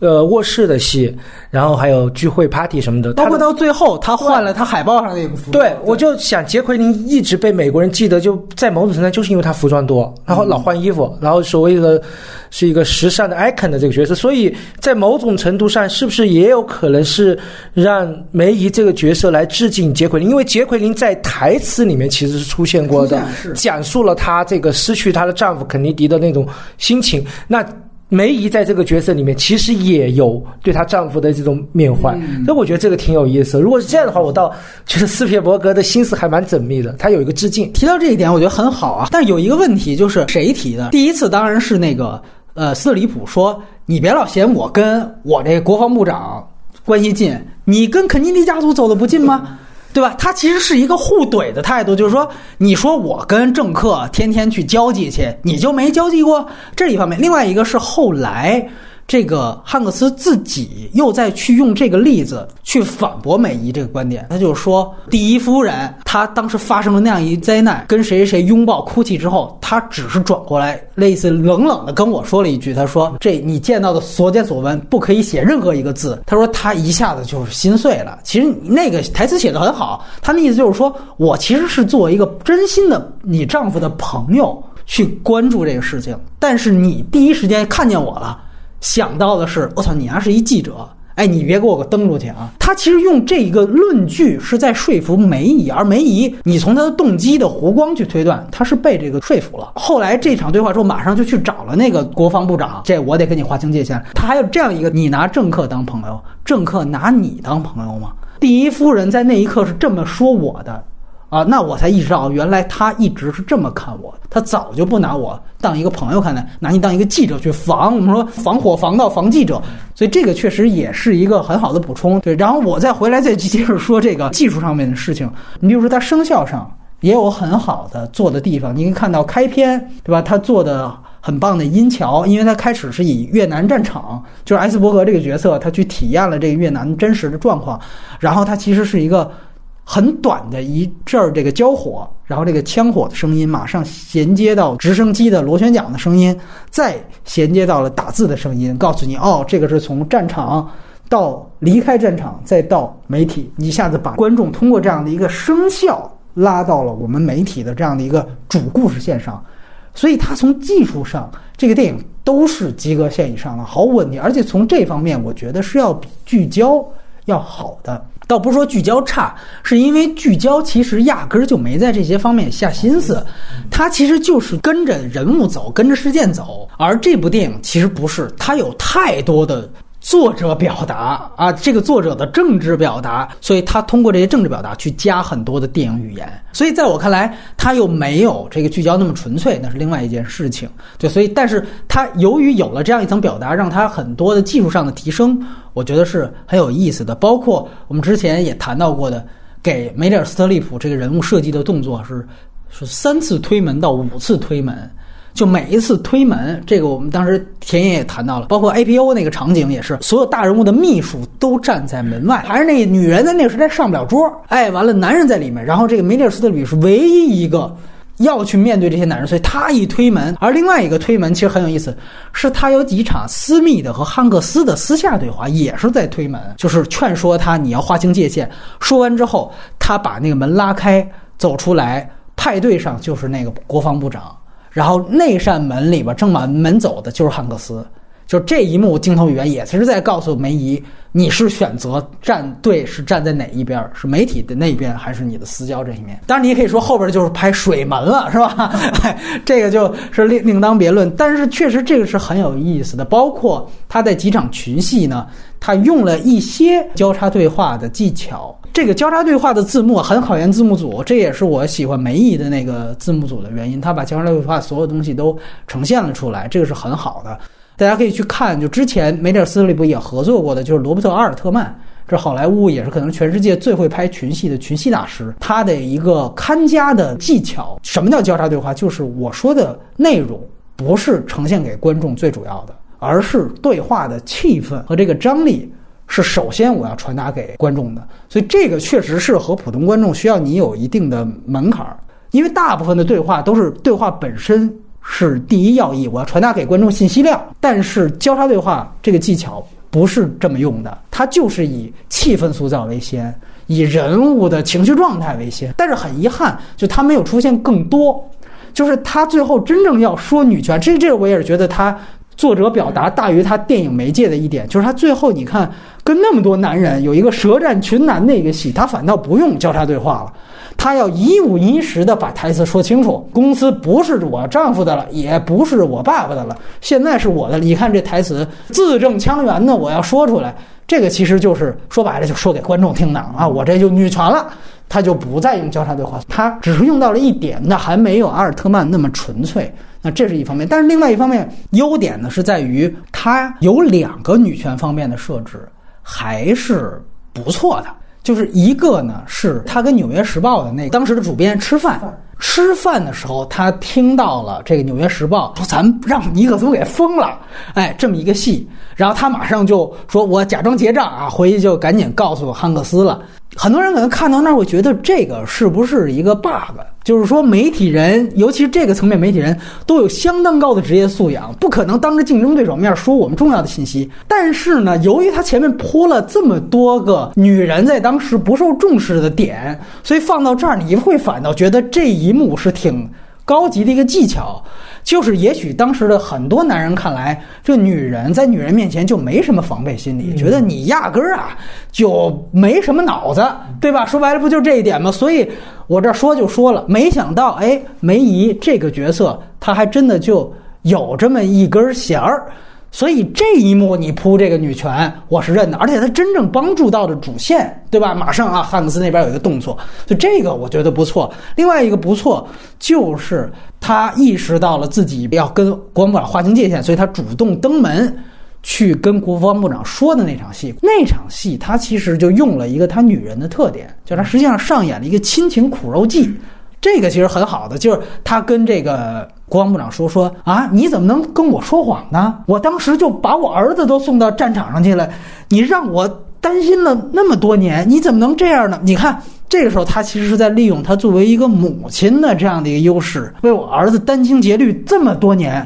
容易吗？对，都是你害的，知道吗？所以接下来我要跟你划清界限了。那个国防部长马上表示一个歉意，就说：“哎，你还能在这样的情况下能理解我，真的太好了。”他马上说：“那接下来我的动作就没那么好了，哎，对吧？”这个是他体现这个人物合理的利用自己的女性身份。来为自己的事业来做的一个公关活动，在那一方面，我倒不觉得是这个角色的真情实意，不是，是这个角色也在演这些关于他利用他女性优势，是能够让我看到你铺了这么多女权的作用在哪儿。我觉得在这两场戏上是不错的。那汉克斯这个人物呢，其实我觉得待会儿大家也可以就这个人物再聊一聊。但是我个人觉得，显然没有这个梅姨人物这么重。他呢，只有一场戏，我觉得不错，就是上来。先是在咖啡厅第一次他俩对话那场戏，你典型看是梅姨作为一个出版人，在含蓄的在表达我的主张，就是哎，咱们这个时尚板块是不是能够给力一点儿？咱们在流失读者呢？完了，那个尼克松既然说那个记者太刺儿头，咱们是不是就可以换一个记者，对吧？他其实是在一个含蓄的在表达自己的主张。然后汉克斯在那场戏呢，基本上是一个全盘不认，就是都哎，你这个意见你不要干涉。然后等那场戏结束，汉克斯刚才说了，随着那个运动镜头第一次回到他的主编室，还没进门就碰见了他的一个女编辑。听说了吗？尼克松居然把咱们那个女记者给封杀了，咱们要不要发社论，直接抗议啊，对吧？然后这个汉克斯就说这个事儿我会处理的。然后他就说：“是不是联系大家一起抗议？”就是那个女记者压根没听他说，然后他马上回一句：“我记得刚才有一个声音说我已经在着手处理了。”你会发现，这一下子把汉克斯这个角色他所面临的职业的位置和他所每天的这职业状态两场戏点明出来，就是他上面要面对老板的压力。老板的意思就是你干脆换人吧。下面那意思不仅不能换，咱还要发社论怼呢。你每天主编你夹在中间，你面对的声音都是完全两极的声音。我估计可能钱德勒是不是更有感触一些？这一场戏让我觉得看到他这人物的职业属性，后面反倒可能有一些东西是少。单独谈梅姨表演的时候，我们有一个嘉宾当时也谈到，就觉得梅姨最后那场戏啊，怎么那个爆发力怎么没起来？我后来也在想。就是他主要设置的这个人物关系，显然是梅姨和汉克斯，因为他俩对手戏是很多的。这里面我觉得他想做的是汉克斯这个人物，可能相对来说，就像刚才钱德提到了，是一个相对比较狂躁的，或者说性格比较外露的这么一个人。然后呢，以此呢，梅姨这个人物就要稍微含蓄一点，以做一个反差。因为如果以他们是做主人物的话，但实际上呢，最后我反倒觉得他俩对话的这几场戏啊，表演没有预想当中那么精彩。啊，这个又确实让我觉得是遗憾的。最后我想提就是有几个细节，他讲记者只有八个小时去组织这些、去查看这些素材嘛。那么他用了一个方法，就是他小女儿在卖那个柠檬水，嗯，然后最后他无意当中拿了。巨厚的一沓钞票，就说：“哎，这堆钱是哪儿来的？”他说：“这是咱家小孩卖柠檬水的钱。”他通过这样一幕，就体现出来这堆记者的付出的辛劳有多大。就这个，你一琢磨，你会觉得非常好。就这种细节是斯皮尔伯，包括在《间谍之桥》里面铺那个台词等等。就说句实话，我总是在想，就是我们的编剧啊，就主流的。中国的商业片编剧，我不认为这个片子是一个艺术电影啊。写出柠檬水这样的段子，可能还得需要五到十年。可以把话放在这儿。类似，我再举个例子，比如说《逃离德黑兰》，他是用那个喝酒那个段落，伊朗是禁酒的，他们逃出去了。本阿弗莱克坐在飞机上，这个时候那个传来了空姐的广播：现在各位旅客，我们已经离开了伊朗上空。大家可以饮酒了，这种细节就是他其实有他明显的政治表达嘛，就是说你看这个国家是集权的，连他妈酒都不让喝，然后现在我们终于自由了。其实他通过酒来表达自由，这就你比直接喊我自由了就比这个要好啊！我不是在黑面吉普森啊，我只是说在这样的一个特定的情景下，它就比直接高还要好，还得五到十年才能达到一个我们现在已经看斯皮尔伯格看烦了的这种工整电影的水准。对我觉得这个确实是鸿沟。啊，就是我们现在可能觉得鸿沟是在于什么特效上，我觉得特效上现在已经没有什么太大的，不拿钱砸嘛。不过这种鸿沟可能也是跟那个美国的文化有关，因为对对，因为。因为美国人他拍电影，他柠檬水是吧？他不是 他他拍家庭戏 拍的太熟了。对对，这中国华语电影拍家庭戏是拍的不好的。就你说细节，我倒反倒注意到汤姆汉克斯在里面的那个妻子的那个角色，就是第一次他要去找那个梅姨的时候吧，是第几次？他他那个妻子就是欲言又止，很不耐烦，然后又很不高兴，但是他还是得隐忍的说支持你工作，嗯什么什么。然后汤姆汉克斯也很急躁的，我爱你，我爱你，我爱你，我，但是我还得出去工作。对对，就是我是觉得美国人拍家庭戏就是。是积累，这是积累，可能人家也没什么细想，但是这个信手拈来，真的是信手拈来，所以我觉得这是这个原因，还是文化有差异。对对对，嗯。然后我想问两位一个问题啊，就是我刚才说了，两位都是很资深的媒体工作者，我就不知道，就是对于比如说汉克斯这个人物，或者说他这里面呈现的这个职业的这样的一个场景，两位有没有什么褒贬可言？其实我一直对这两个主演在这个里面，或者说是角色吧，没有太大的代入感。就是我不知道是因为我自己工作的那个环境和界面一直比较友好，我可能秦泽老师因为在就是门户网站待过，可能那个工作强度和是不一样的。比如我之前在人物周刊也好，现在单向街也好，他他们也是纸媒啊。邮报也是，我觉得那个强度可能我们国内能比的话，可能也就是门户网站可能能够跟他的工作强度有一个对比，而且他直接的面对这种广告商也好，然后上上级的命令也好，就是政治的压力，那个是在前线的。但是我工作的，比如说也有一些，但是可能也是因为我不知道各种原因，没有直接的出现在我自己的那个视野里面，所以我在看他们俩这个角色的时候，嗯，我一直就是有一层隔着，就是我没有。那么深切的感受得到，我是和他们共处在同一个时空环境。我觉得这也是跟本来中国和美国的这个媒体环境就不一样，所以我也可能也先天的，我也会就是警示自己，千万不要自作多情的把自己的 对媒体业的想象带入到人家的这种这种电影里面。可能这些场外的因素都影响了我去像你说的，用从一个媒体人的角度去进入他们这个。其实我一开始就觉得这俩人本质上没有什么矛盾。就第一场戏，就你开始第一场戏的那个设置设置，其实我就没买账。就是你想。铺垫出来他们俩那种潜在的，还是各有各的立场。我不知道这是我接收的问题，还是他表达就有问题。就是我觉得包包括梅姨开始，他马上就树立了一个非常的就是那种呃自觉的强势的老板形象嘛，我也没有 get 到，就是我也没有觉得他是代表。所以所以这个东西那个张力，戏剧张力一开始我就没进入。但是但有一点我想说补充的是，开始那一场戏啊，它里边还有一个问题。是他要树梅姨的这个人物弧光，就这个人物弧光是他从开始的懦弱，就在男人面前不敢说话。你记得第一场股东大会商量股价到底定多少的时候，本来是底下排练排练那么多次是他来说的，最后他都没敢说，是让他那个跟他关系比较好的那个男人去说了，对吧？就是他其实开始是表达梅姨这个角色是不敢说话，到最后，哎呦，最后站起来了，跟各种男人说这是我的公司，对吧？他有这么一个。人物弧光，但是这个人物弧光就建立，就是像你说的，这是女权的人物弧光，它落在第一场戏，是不是需要表达她还是作为一个老板？所以第一场戏我在第二次看明白你后面人物弧光，我看第一场戏也有点别扭，是在于那你说那场戏。当时汉克斯也是，他没说完，直接就打断他好几次，就说你别来干涉我工作。那我要站在女权角度，因为如果我们是站在新闻人角度，我们觉得这是汉克斯一个新闻人的坚守。你作为一个老板，你就别干涉我工作，这都没有二话。但是站在女权的角度，或者说没有新闻工作背景的人看这场戏，会不会就觉得你这一幕也是在说汉克斯这个人，其实也在那个时代是有点歧视女性的？就是你作为一个女性，你就别管我工作了，对吧？你就好好看孩子就，完了。对吧？你哪懂啊？我的事你哪懂啊？是不是有这个意思呢？如果没有这个意思，你这场戏放在这儿，你想表达的这个事情和你的整个女权的人物弧光就接不上。如果你有这个意思，那汉克斯是个正面人，对吧？你你也不是在做复杂性，我相信他也不是在做复杂性，他其实就是他自己想说的东西和整个当时的历史还是有一个巨大冲突。对，我觉得这个其实是你说到想到我想到这点，哎，钱涛老师去谈谈这个媒体的这个角度。媒体做记者来说，我没有做过时政记者，所以就就不不聊这种那么那么大的这种选题的感受。就是，但是因为之前做记者跟明星打交道比较多，所以我对杰奎琳那个你刚才提到那个细节，就是杰奎琳说我今天发生的所有一切你都不要写，我是有感触，是因为在我们这个娱记的这个行业里，很多很多记者呢，就是。不点名啊，就总总认为自己是明星的朋友，哎，对对对吧？就老爱秀跟明星的合影啊、吃饭啊什么什么的，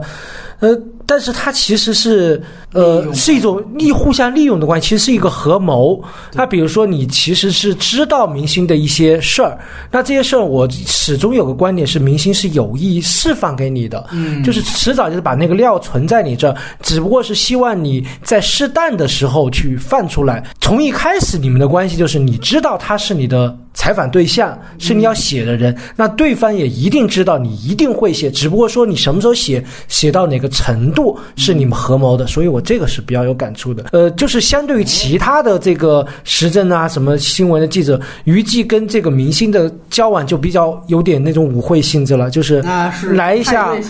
就撩拨性的这种。因为其实确实，因为美国呢，媒体比中国要强势的多。在中国呢，其实说不好听的，媒体是狗，就是真正的政治人物、大人物是不会跟狗来当朋友的。但是从另，但是在这个钱德勒说掐掉。但是从另外一方面呢，我想说，在美国呢，其实确实，你刚才提的这点非常好。可能在美国，因为媒体强势，政治人物和媒体对他的关系正好对位，就是明星和这个中国的娱乐记者的关系。正好这个对位是对的，而有的时候我们会看到，举个不恰当例，我之前也跟钱乐说过这种事情。当时成龙嘛，请一个纸媒的记者，不说哪家了，不好意思，就是其实一说你做深度采访嘛，那你就别咱们说约个酒店房间聊，不说正好我正好要去哪儿，你坐我私人飞机走。结果就让他是坐了，他好像还是两次来回，就说你不是是驻站北京吗？我等我正好我我两天忙完，我给你送回来。完了，整个你就会发现，就是那篇报道对于成龙的这个塑造，其实就完完全全，你就会发现是一个高大全了这种方向。你也会想，是不是是因为你跟明星，对，你跟他同出同住了，成龙那大手一挥，我住什么套房，记者就安排什么，很容易会有这样的影响，对吧？所以说，尤其坐私人飞机这种事情，但是你从成龙角度，胃口哪怕成龙他自己没这脑子，他经纪团队也有这脑子，说，哎，他既然给你做深度报道，咱们这样去安排这个事儿，肯定有效果，对吧？对于我人物形象输出，就像刚才钱老说，这个是合谋啊，这个确实是一个一个很很好的一个对位点，对。然后，当然我最最后吧，就关于这个片子，我就提一个可能。就也是技术上，我忽然想起来的一个事情，就是刚才吴奇老师也在怀疑，就是说最后这个冲突究竟有没有那么大？你也可以看到斯皮尔伯格在已经很尽力的去找这个反对是在哪儿，他就用了这个 IPO 这个点，就是他说 IPO 七天之内是可以撤回的，在美国的这个法律里面。但其实呢，这里就有一个也是一个强行的问题，他前面那场戏已经解释了，就是说这个。撤回是，除非遭遇不可抗力，就属于什么卡车来了撞了一遍又撞一遍。那既然是这个其实一个极其特殊的情况，究竟这个五角大楼泄密事件你跟风报道，它有没有达到影响你 IPO 去决策？这个其实是我是也是打一个问号的，而且太巧了，他这个桥段安排的。哎，对对对，你一共七天嘛？你说这么多大事儿，非得在这七天发生？我作为一个观众，我是 我也对对对对不认这个梗。没错没错，这个可能嗯也许大家去去那个，因为美交所，因为你能查到它到底是不是那七天。但是我觉得，无论是不是那七天，我觉得都不至于影响到金融层面。如果中国那有可能，包括最后那个大反派嘛，歧视女性那个过来说，我已经收到银行家要撤股了。你可能顶多更多把是他个人为了威胁梅姨自己编的话，就是一个反派嘛。既然反派，他有可能说谎，对吧？可能编的话，但我不认为这是一个实情。所以在这样的一些危机塑造方面吧，我觉得一来你能看到压根儿没什么危机，二来就是他强行塑造的危机，这种强行感是特别强的。有可能这个报纸只是快破产了，因为那个时候其实要还债，对对对啊，其实那个美国的纸媒其实已经是早我们半个世纪前就在衰弱了，所以它只不过刚好卡在那个时间点上，也跟那个危机可能关系不大。哎，对对对对对，就说白了，他有更多的理由去那什么，而且他其实也提到了，就是整个他们的这个家族拥有的，就报纸是很小的一部分嘛，就是说我还有电视台啊，各方面，我会因为报纸一篇报道，你就把这报纸封了，也无所谓。对于我整个盈利考虑，因为美国那边他考虑不是说。跟总统关系没有那么多金融上会考虑这个东西，他考虑的是你整个这个上市的这个企业有没有盈利能力。那邮报这个报纸本身已经不承担整个上市的这个主体集团的盈利能力的话，那其实这个东西是无足轻重的。人不会 care 的。嗯，别人是不会 care 的，除非你拿中国的思维套是总统下令直接把这个媒体都关，那是不可能的。因为你们都说到了一个词“合谋”，我觉得这个词其实某种意义上是这个电影真的，如果它会好看，是应该把“合谋”这个词给揭露出来。其实也是刚才我们讨论了半天，比如说他到底是借借刀杀人还是怎么样，他自己其实他们对于比如说川普也好，对于整个美国政治变化，他们有很多想说的，就从从他们这种优雅的这种上层阶级的这种视角上有很多说的，可是他们说的其实是那些。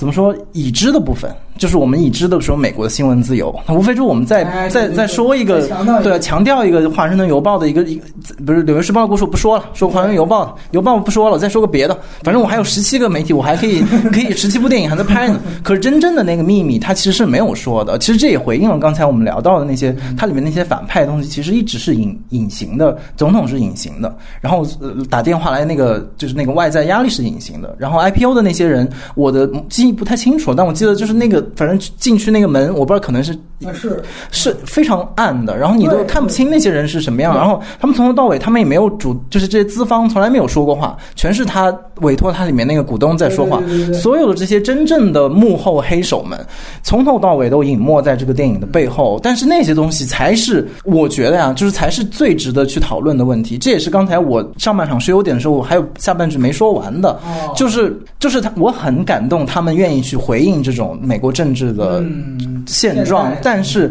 他们依然只是在这个就是局面当中，以一个既得利益者的身份说了一句反对的话而已。他没有真正的把美国政治当中政治、经济、资本和娱乐业这种他们之间那种错综复杂的关系，就是两位说到那种共谋的关系揭露出来。如果是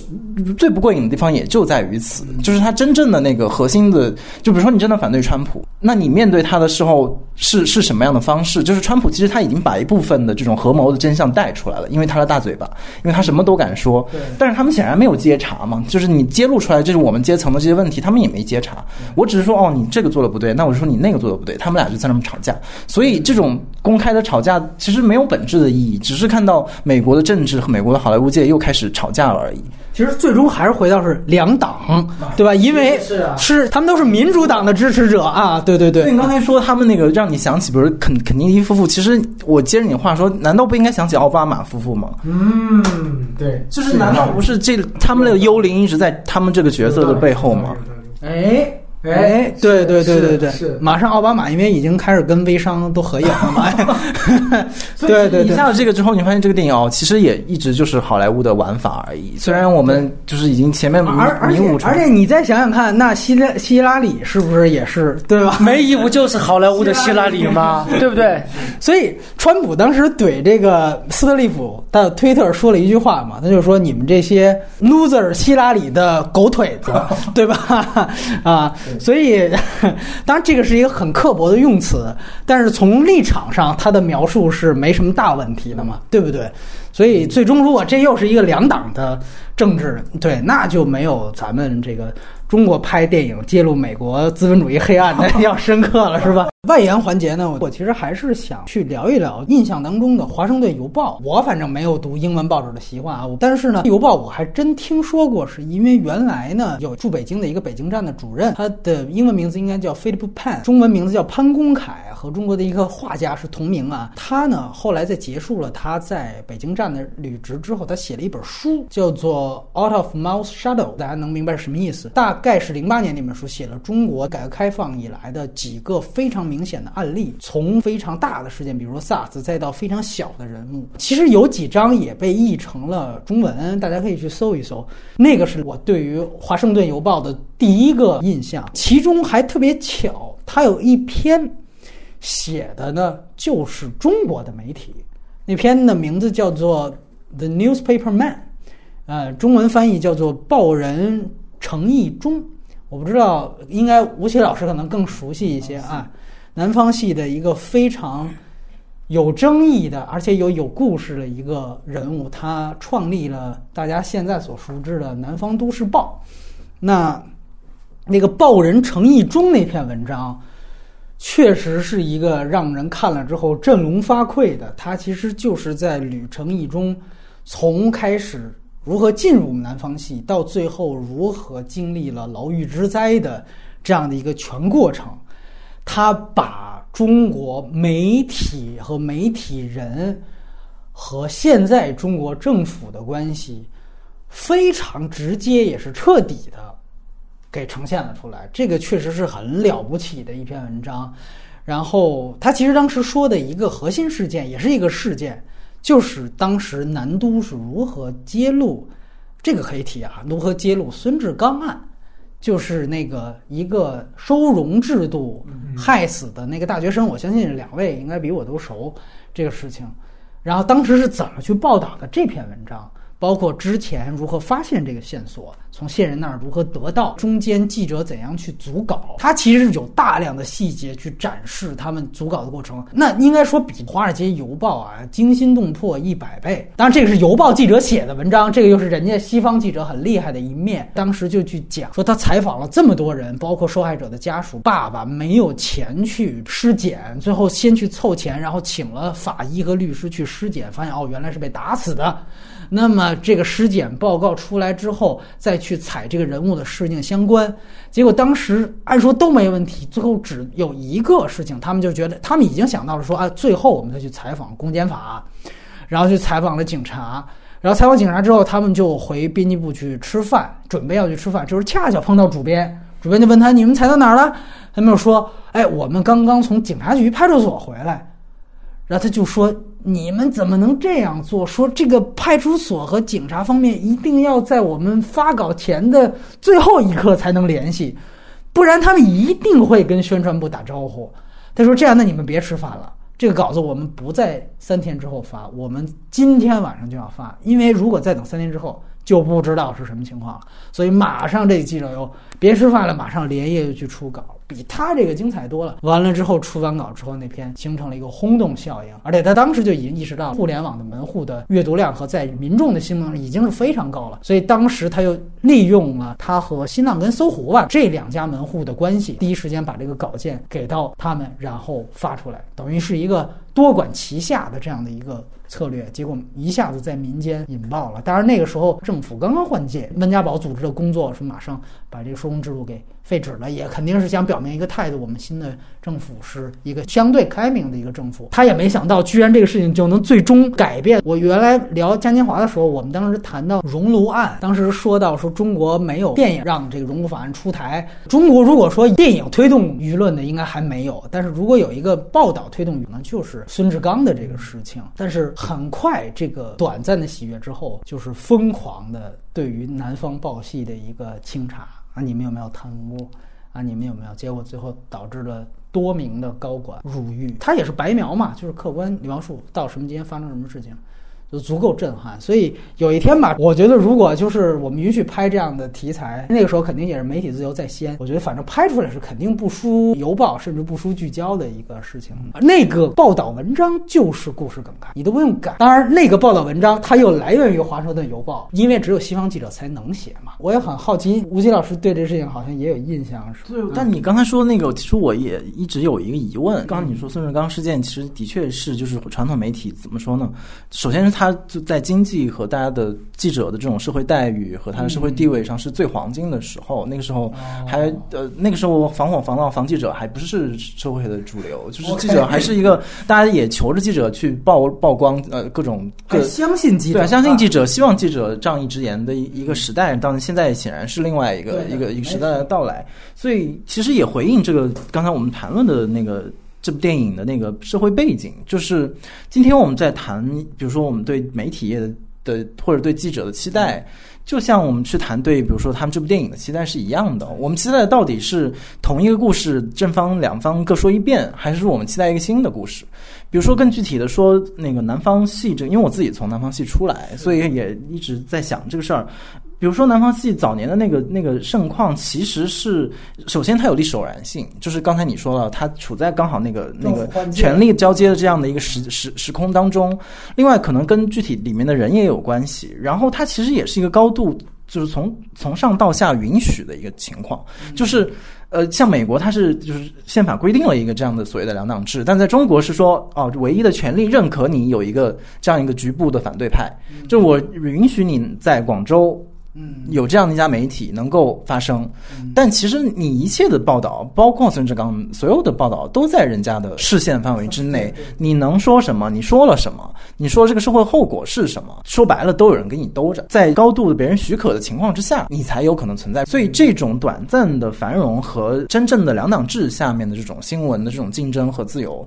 是两个概念，对，就是说别人的历史，我们的童话嘛，对吧？对，但是问题是，建另外一个问题就是说，我们的这个童话是说，我们再希望去做一个类似好莱坞或者是一个美国的童话，还是说我们像现在的？对，哎呀，这话也不知道该自媒体时代。对啊，就是我们能不能有什么中国的童话？我觉得这个问题始终是我在在思考的。比如说，就说电影好了，比如说我们期待的电影是说，有一天我们中国的商业电影人能够拍出一部像斯皮尔伯格这样的关于华盛顿邮报或者我们中国的关于南方周末的一部电影。这就是我们中国的，就是对于电影行业、对于大众文化、对于所有的这文化工作者的想象吗？就是这是我们那个未来吗？还是说我们应该有点别的？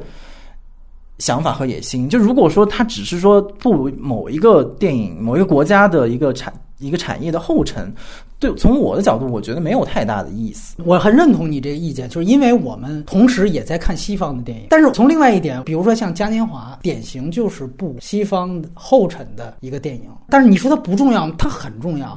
因为我们甚至这样电影之前都没有，所以你很遗憾。当时那集我就说，我说它所有语法都是欧洲语法，但是它仍然在中国，它就是被饥渴的去需求，尤其是有一定知识文化的人有一个巨大的需求，觉得这样电影太值得被保护，甚至被传扬。而它就是一个你刚才说的，如果以后我们在媒体这个题材方面也允许你，起码就咱别往深里延伸，就可以拍孙志刚这个案件报道本身，你不能延伸到这个政府态度。你哪怕本身，他如果拍出来了，拍的完成度不错，我相信也是极高的赞誉大家，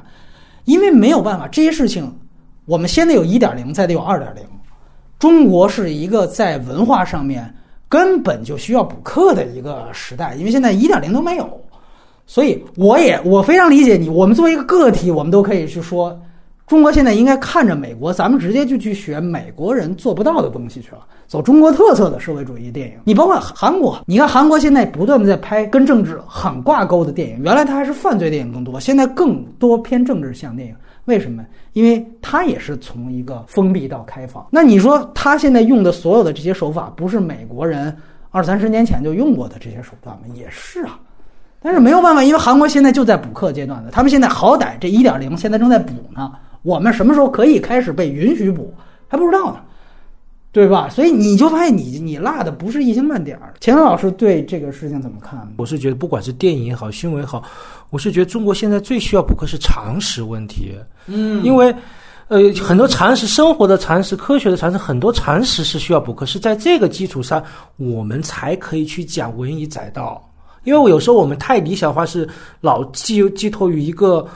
文艺的东西去改变这一些一些不好的现象，去改良社会，我是觉得挺幼稚的。包括我们自己在内，受了那么多年的教育，其实你会发现很多常识的东西还是空白。比如说你怎么治病，看看你微博上发的了，我知道你说。我是觉得你先把常识的问题补齐了，然后你才能够有基础去讲更更。下面的东西，因为美国，我是觉得西方倒也不是说他们多先进，是因为他们的这个整个的文化的逻辑跟中国的不一样，就是他们是很注重这个科技和技术吧，尤其在美国，就是可能在这方面是能够反过来推导，他们是能够在在文化上是跟我们不同的倾向，而我们是实际上一开始是更注重文科吧，就文科，所以常识的东西这是空白的话，就是很多事情就没法弄。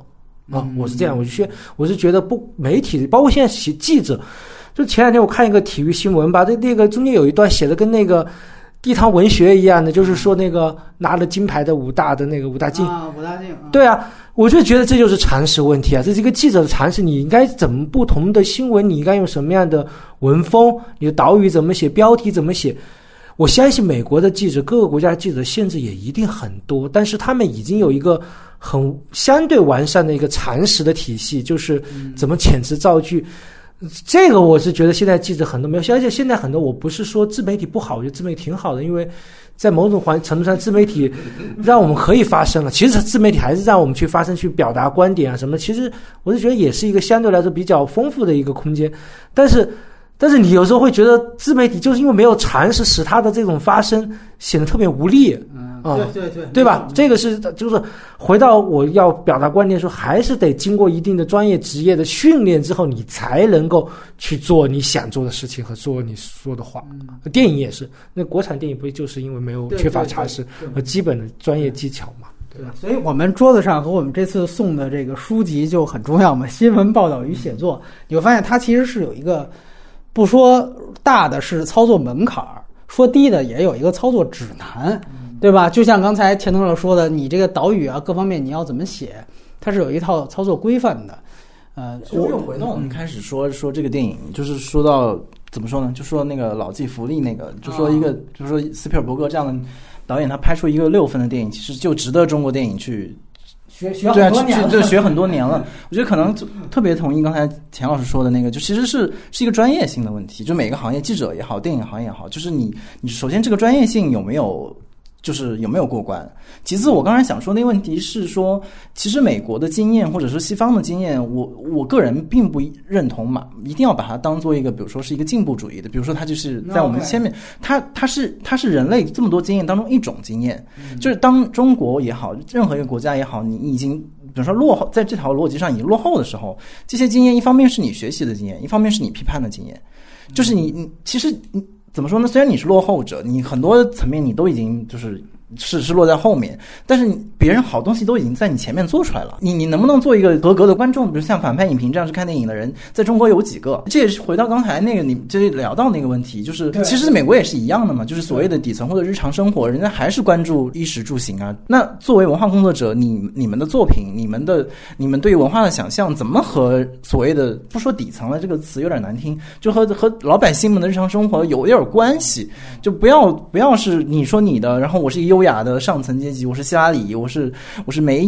对啊，对啊，那难怪川普诞生，人家是有有理由的呀。就别人，人家现在已经出现一个对川普的这样的一个奇怪的现象出现了，告诉我，中国未来的三十年、一百年也是同样的路去走。我觉得反正从理论上来说，我觉得这条路很没意思。但是从现实的情况来看，恐怕只能通过这种补课，然后走弯路，在经验和教训里面去学习，才有可能去往我们所想象或者理想的那个情况去去发展。嗯，对啊。吴吴奇老师说的是一个很大的主题，就是道路自信的问题。但其实代表习大的发言。但其实我说回来，就是我觉得从媒体角度来讲，确实现在面临的一个，他们当时邮报和比如水门事件时期，甚至是像这个聚焦里面都没涉及的是中国的网络媒体空前发达。然后，我觉得我们都有一个感触，就是原来我们都在门户工作过。然后最早以前，这个绝对鄙视链是纸媒的瞧不起做门户的，然后没想到这鄙视的后半句脏字儿还没骂完呢，你就会发现门户都已经成传统媒体了，就是现在门户子在鄙视搞自媒体的。我们现在就是鄙视 链，对对，谁鄙视谁。自己自嘲一下吧。对，我觉得确实是这样的一个情况，就是太快了。最重要的是，头上的这顶乌云从来没有散去过。的与此同时，下面进程这么快，这个可能是原来娄烨，我在问他说，王小帅说现在已经不用老把电影审查挂嘴边上了，现在最可怕的是市场审查，是票房审查。然后娄烨说，他说我不同意这个观点，他说现在的问题是。市场审查跟电影审查同样存在，这是最可怕的。电影审查一点没松，市场审查又来了。其实对于新闻也是这样啊，没有还要加一个价值观审查。哎，对对，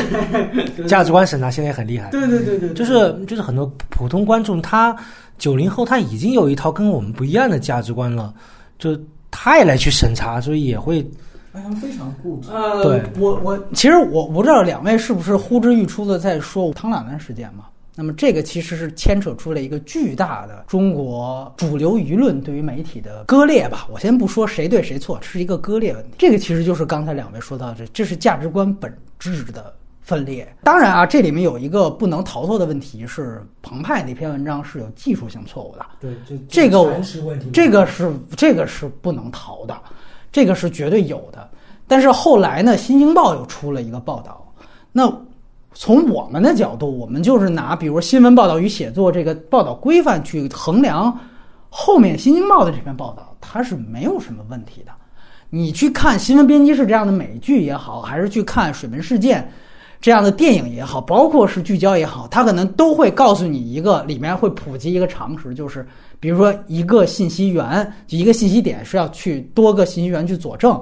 这些基本上你就这些操作规范，你会去看，反正后面一篇报道是挑不出任何问题的。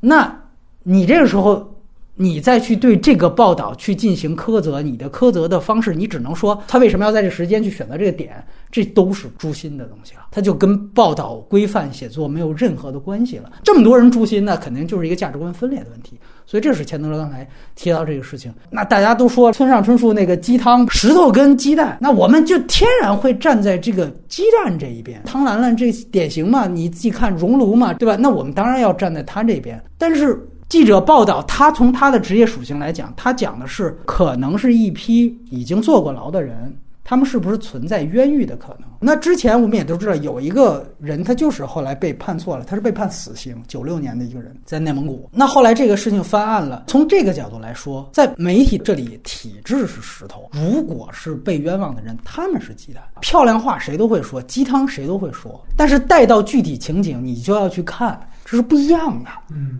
现在的问题不在于我们不认同某个鸡汤，而是在于大家压根儿谁是鸡蛋谁是石头，这就没有共识。对这吴老师说的一句话很重要，分不清，那是谁分不清呢？我们互相觉得对方没分清。从这个角度来说，这我们又得接刚才钱德勒那句话：为什么谣言这么多？我们就说朋友圈医疗，或者说朋友圈常识，对吧？有各种各样的父母转东西，为什么？因为第一，我们不信任官方。刚才钱德老师提到说，我们希望我们的影迷不要再期待有文艺作品来改变舆论。但是这种期待为什么诞生？就像川普为什么在美国诞生？那是因为你的公权力公信度没那么高，所以大家才把这种可怜的这个期望感去寄托在一个文艺作品身上，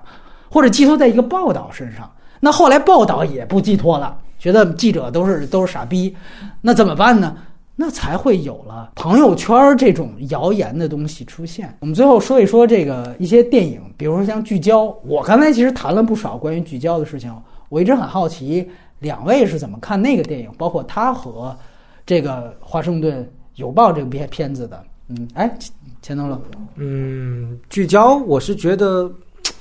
就是题材肯定是优先了，因为这种题材天然就会让你有兴趣去看，因为你你更喜欢哪个这个？嗯，相对还是聚焦吧，哦因为聚焦它展示记者的这个专业技能可能会多一些，因为它有一个比较完整的讲记者怎么去采访啊，怎么去突破啊什么的。嗯然后另外一个，呃，就是聚焦它的这个群像可能比这个更多一些，因为它很明显的有记者、主编，然后然后各个反对势力各种。但在在这个电影里面，《华盛顿邮报》它人物很多其实苍白的，他就是一个符号，他没有形象。那你可能数来数去也就汤姆汉克斯和梅姨最突出了吧？但聚焦不是，他聚焦其实还是挺丰满饱满的啊。那、然后另外他的时间跟我们很近，然后跟中国的话题也比较近。啊，对因为因为说实话，我是还是那句观观点，就是，呃，有些大的一些这个话题其实不是我们能够去关心，但是聚焦的话题是我们可以去去关注的嘛，啊，对吧？嗯，对民生话题其实是民生话题。对对对。其实聚焦难道不就是这个一个报道组在报道类似汤兰这种事件吗？其实这很像嘛，对吧？所以说很很有意思。就一方面，你看，其实，在豆瓣上，无论聚焦还是华盛顿邮报，分数都特别高，就是大家也包括新闻编辑室，对吧？那是美剧，分数都很高，九点几分啊！我当时因为我那个第一季出的时候，我还在做记者，所以我还真的看了几集啊。后来后来就不看了，因为我不看美剧。后来确实你会觉得就是理想主义至上的东西，但是你你会觉得很有意思，就是我们所有的民众认为，嗯，这些记者是伟大的、了不起的。但是反正 一到中国，你拉到一个现实具体事件，他的态度完全就截然不同了。这个确实是，其实本质上都是一样的，但是大家不会这么想。吴奇老师怎么看聚焦？对，嗯，如果这两个电影选的话，我当然也选聚焦，嗯但我觉得可能这可能对《华盛顿邮报》也不是很公平，公平因为它题材本身就不一样。我觉得聚焦那个题材就是是你放到任何一个文化语境里面都很难拒绝的一个、嗯一个一个题目。是就很对啊，恐怕真的是要这么来形容它，而且它里面展示的那种，就比如说，我觉得聚焦的里面的那种所谓的克制和那种哎怎么说那种具体化，对于每个角色也好，对于整个过程的那种具体的描的具体的描写和还原是是非常扎实的。基本上，呃，当然肯定会有戏剧化的那个程度，嗯。但我觉得相对是呃相对比较控制一些。如果说比如说《华盛顿邮报》，它以一种非常优雅和高级方式把这些都藏起来的话，聚焦它比较直接，就摊在台面上，我就事论事，我就说这一件事儿，就是这帮记者做出来这件事儿，就是你服还是不服，就你没没，我觉得很难，是让人很难拒绝的一部电影。就是可可能很多的人可以从不同的角度去去批判《华盛顿邮报》或者，但我聚焦那个东西，我是觉得它非常立得住。对，而且的确是做了一件了不起的事情。你这而这个，比如说我们刚才说到了《华盛顿邮报》，我们可以从比如两党制啊，从很多层面政治层面上去去展开对它的延展。但聚焦那个东西，它有个非常核心的内核。就其实我甚至觉得那个，因为是不是因为它跟宗教有关系，所以它它某种上跟我们老百姓能够理解的，比如说道德、情感这些题目。也是你说的普世嘛，它那些联系就更紧密，就是所有的人都能理解，所有都能进入，所有人都能认同。没错，对没错，确实，而且你会感觉一个就是说白了就是都是写一篇报道是如何被发出来的，对吧？这个是共同的，但是那个显然报道的事件是一个大家看到都会人神共愤的事件，或者说都跟大家有关系的事件。而五角大楼泄密文件这个事情呢，其实是一个很不接地气的一个政治事件，大家代入感就没有聚焦那么强。美国人都未必现在去关心这个五角大楼泄密事件当年是怎么回事的，对吧？这是一方面，另外一方面就是刚才吴奇说的，就是确实那个片子更克制，也是因为那个片子作者想自己自我站出来表达东西要少，这个片子就多一些，对。所以这个片子显然，是你可以说它是一种借刀杀人。我们刚才用的最强烈的一个成语，对，那是我最最想直接的去表达我的意思来说的。所以确实在这方面确实。然后另外一个可能就是惊天大阴谋，也就是七六年由刘特雷德福和达斯汀霍夫曼主演的一个电影。那个电影就是这个《华盛顿邮报》的一个续集。如果你两个电影都没看，我建议你连看。连看的话，你就会发现这个电影最后，《华盛顿邮报》斯皮尔伯格最后几幕不是放在了水门事件吗？水门事件他拍那几个镜头。几乎就是照着原来惊天大阴谋的前面的开场场景翻拍的，就我差点以为他用了原来的素材，后来发现哦，可能那个色调还不太一样，但是基本上你可以理解这是一个无缝链接，所以确实在这方面，我相信不是斯皮尔伯格没辙了，而是他做的一种致敬，就说我正好跟原来七六年的那部电影结合起来，七六年那部电影结合起来。确实，那个电影我觉得是一个关于传媒类电影，尤其是纸媒类电影的一个典范，啊，那个是第一个系统去报道一篇文章如何被就是记者开始查，发现觉得蹊跷，然后最后再进行第二轮、第三轮的筛查，中间遇到了种种的困难，甚至死亡威胁，到最后怎么样去把这篇报道登出来，然后获得事件结果的那个电影绝对是典范。而且我觉得那个电影很有意思。由于当时水门事件刚刚事发，就是大概七二到七四啊，因为七四是真正尼克松下台时间，他七六年就拍出来了，所以当时他就创下了七千万美元的票房。你想想看，《华盛顿邮报》在二零一八年也是七千多万，那是七六年在北美是七千万票房啊，那绝对是算是通胀的话，绝对是一个爆款的电影。所以说，确实，而且非常有意思。那个电影里面的一个主演，就当时是杰森·布巴兹，他演的这个角色就是《邮报》时任主编本·布拉德利，也就是汤姆·汉克斯演的这个角色。也就是说，这个角色被这两部电影呈现在了两部电影当中，而且特别巧合的是，那个演员凭借演汉克斯演的这个真实人物，拿到了当年的。奥斯卡最佳男配角奖，因为主角是雷德福跟这个这个达斯汀霍夫曼嘛，而汉克斯这一届压根儿没提名，所以说，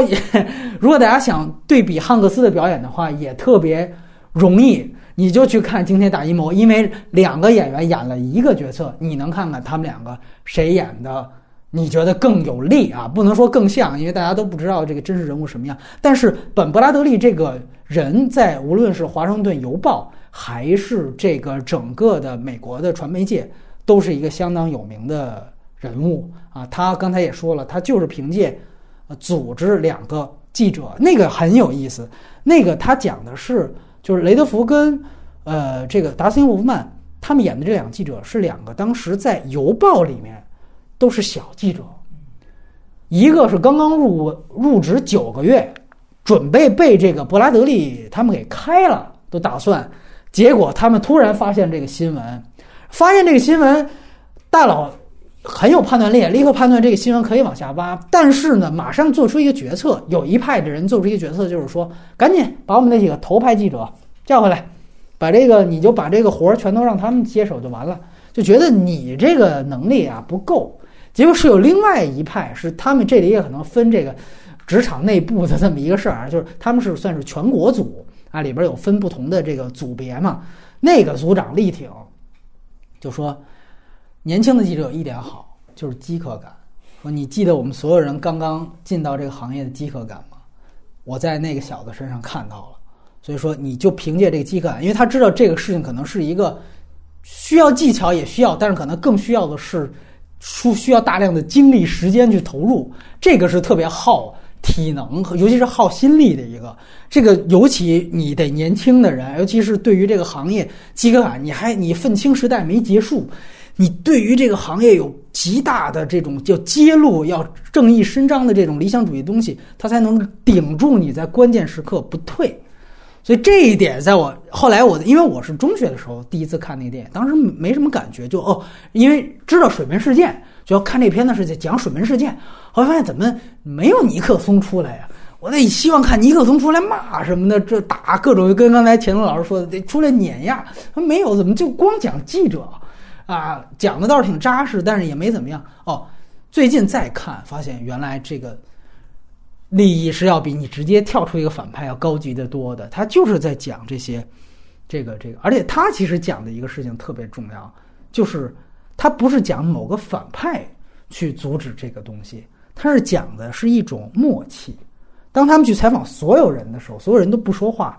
这就是意识形态。就大家有一个天然的自觉，我不能发声，我不能说话，所以这个其实是最可怕的。这个可怕不是在于说跳出俩杀手，掏出冲锋枪来，嘟嘟嘟把你记者给扫了，不是，而是在于所有人都对你彬彬有礼，但是我无话可说，我无话可说。但是你面对的可能是美国历史最大的谎言。所以这个确实是挺一个文本，而且你看完《惊天大阴谋》这个片子，你再回去看《聚焦》，我不得不说，确实《聚焦》在任何技术上和文本上是没有进步的。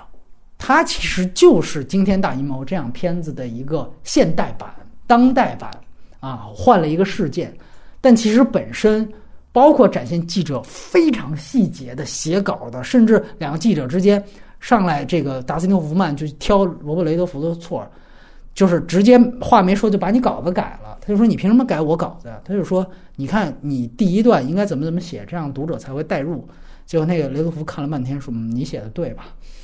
但是说：“那我把我东西给你，你要好好的去对待这些素材。”就你会发现，这有记者天然之间的，就一个好记者有的时候会明白你的稿子是我。我说一个相对来说就比较 low 的例子吧。我自己的啊，就是我原来做过一篇不算调查性报道，也算吧，就算电影类调查性报道，是关于那个马可·穆勒先生，原来在中国人民的老朋友，他那个原来仗着他在这个威尼斯当主席期间呢，他跟中国资料馆、电影资料馆有一个合作，这合作呢，结果他其实拿出了大量的副片去博洛尼亚这个去修复啊，博洛尼亚实验室去修复。结果呢？其中首先呢，就是说他当时的修复，他钻了一个合同上的鸡贼，他就把修复版的版权归他们了，就就就是拿到他们那边了。但是这个都是其次，另外一个是他们在修复和运输过程当中，这其中的一部电影的副片就受到了严重的损坏。就你明明是在修复。结果最后却造成了一个损坏，大概就追这么一件事情。当时是一个纸媒看到了，就觉得这个这个稿子不错，但是他们想重新写这个稿子，就说能不能还是算，就怎么说，还是算这个采用引用我这个稿子可不可以？我说可以吧，就征得了我们的同意，包括我们当时的媒体领导。但其实他们征得同意之后，就是完全重写了，但是他还 付给我了稿费，这我觉得还还就。职业上很专业啊，然后我后来拿到他们说我们把样刊寄给你，然后怎怎样？然后我看了之后，看完之后我就一句话，我说他写的比我好，就是这么简单。然后，然后当时那个记者就翻写我这个稿件，记者还跟我通了电话，通了好几次，就就细节去确认。我还觉得，哎，有些细节你居然会注意到，我都没注意到。嗯，然后后来，我现在可以说。那个当时翻我那个稿子的人是罗贝贝，后来他创立了严肃八卦。这么熟悉？对，所以这个是很，我也是，我当时记住他名字，后来有严严肃八卦，我才知道我这是谁做的。什么说有一个叫罗贝人，啊，这人我有印象，我哪有说你讲？后来一查，对对，想起来是是这个事情。对，所以我觉得，所以有能力的人永远有能力，他就会出来。我觉得这都毫无疑问。虽然虽然。虽然采是我采的，但是成稿他的能力是是在那儿的，嗯，所以我觉得，就说白了，就是这个就是，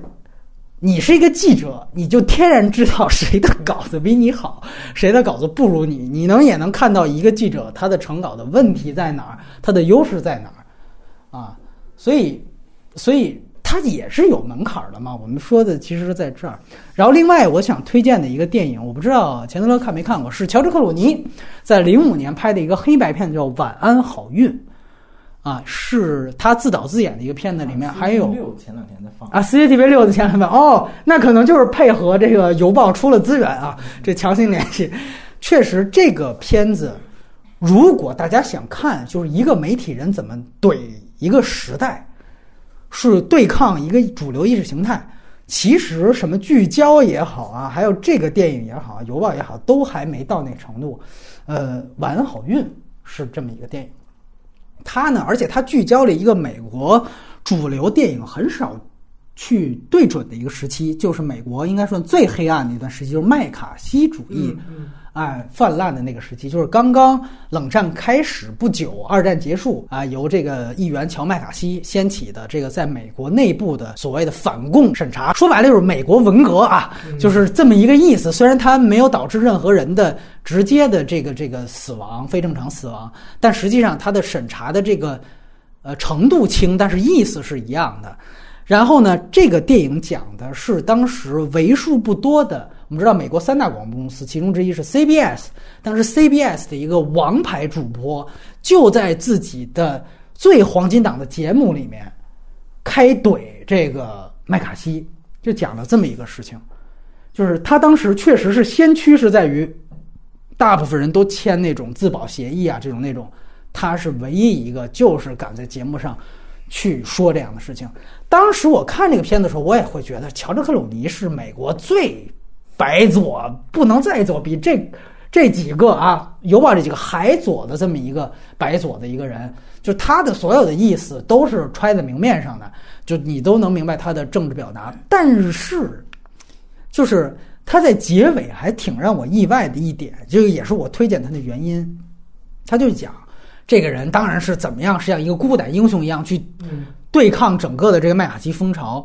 但是到最后这个。麦卡锡果然连，因为麦卡锡最后被怼急了，就说我要上你节目，因为记者都很尊重职业，就说虽然我在这儿攻击你的这个政治政论，但是我给你一个还嘴的机会，如果你有机会，欢迎你来上我的节目。结果后来麦卡锡就真的答应了，说我要上，但是不过是三周之后，没想到麦卡锡被参议院审查都没挨到三周之后，等于麦卡锡方案就被压下去了。确实，这个是一个美国历史上的胜利，就确实是他们这一波算是文化精英、媒体精英带的这样一波节奏，成功的遏制了这个所谓美国文革的扩大化。这个确实是一点，但是很有意思的是，他从开始就去讲，他的媒体同行就问他，他说：“你这个节目啊，十五年以来，从来没有单独的就一个政治事件发表单方面的社论式的言论。”我们永远都是媒体报道都是客观，两方观点，给双方同样辩论的时间，比如给你十分钟，给我这儿也是十分钟。说你因为出来一个麦卡锡，你要不要放弃你这十五年客观中立的原则？他就说我当然要啊，就放弃是应该的，因为我们现在就已经在一个就是所谓的前集权时代了，我们又已经有一个集权危机了。所以我们要这样做，但是最后当麦卡锡被参议院审查之后，他的老板把他叫过去，告诉他：“你的王牌节目被停掉了，你我也不开你，我就给你调到一个好像新就是一个非常差的一个时段，然后把你的节目从一个小时砍到了半个小时。说白了，你就被边缘化了。”他这样一笔写的也非常巧，是他先跟老板有了这样一番对话。然后他底下的所有人，因为他王牌节目其实底下一堆人靠他这个栏目组吃饭呢，很多人也就被开掉了，就找各种名义。其中一个就是罗伯特·唐尼钢铁侠演的一个角色，找 找的理由，找的理由当然不是说你怼了这个什么什么麦卡锡，不是，是发现哎，你们我们 CBS 规定这个员工之间不能谈恋爱，我发现你们俩谈恋爱了啊。其实我三年前就发现了，但是现在公司要裁员，你们俩走吧。啊，我就是说白了，你就会明白，这都是一种软性的一种这个开除，就是因为这个栏目组不再被需要了。然后当时他老板还说了另外一句话，他就说：“你知道吗？你这样直接在节目当中直接开始大段引引经据典、旁征博引的去论述一个人，这个对于现在这个时代已经过时了。就是现在也没有人再去电视上想去听。”你给大家上课，大家想看到的是更多娱乐性强的电视节目，因为那个时候是五十年代，他说这段话的时候，所以最后你会发现，就像我们刚才说的，电影审查、票房审查，最后不是政府审查搞掉了你，是娱乐审查搞掉了你，或者说，你明白，当你去太注重去跟政治审查对抗的时候，你忽略了另外一面，而有人就会以另外一面去把你开掉。就说了这么一件事情。所以这个是哎，完好于那个那个电影在最后阶段让我觉得还有点意思，是超越这个克鲁尼最直白的政治表达。我们言论自由，我们捍卫那个第一修正案，对吧？这里也提了，我们捍卫第一，捍卫美国宪法，比这些要高级的东西是在这儿。这一下子让你觉得，但是他的角度又不太一样，就是按照我们现在的角度，都不是给大家上课呢，都是得兼顾大家的可读性。但是你看晚安好运会有那种感觉，就是原来居然有一批媒体人，他们就是以教育大众为己任的。你你你从现在这角度，你去看那个电影，你所以他是用黑白片，反倒我能接受，就他天然告诉你，这跟你们现实当中的任何人都没有关系，他说的就是一个历史当中的一个人物。你别跟现在有联系，你这样去看吧，反倒你会去比这个邮报，我要不要带入自己的感觉要好，天然你就会站在一个彼岸去看，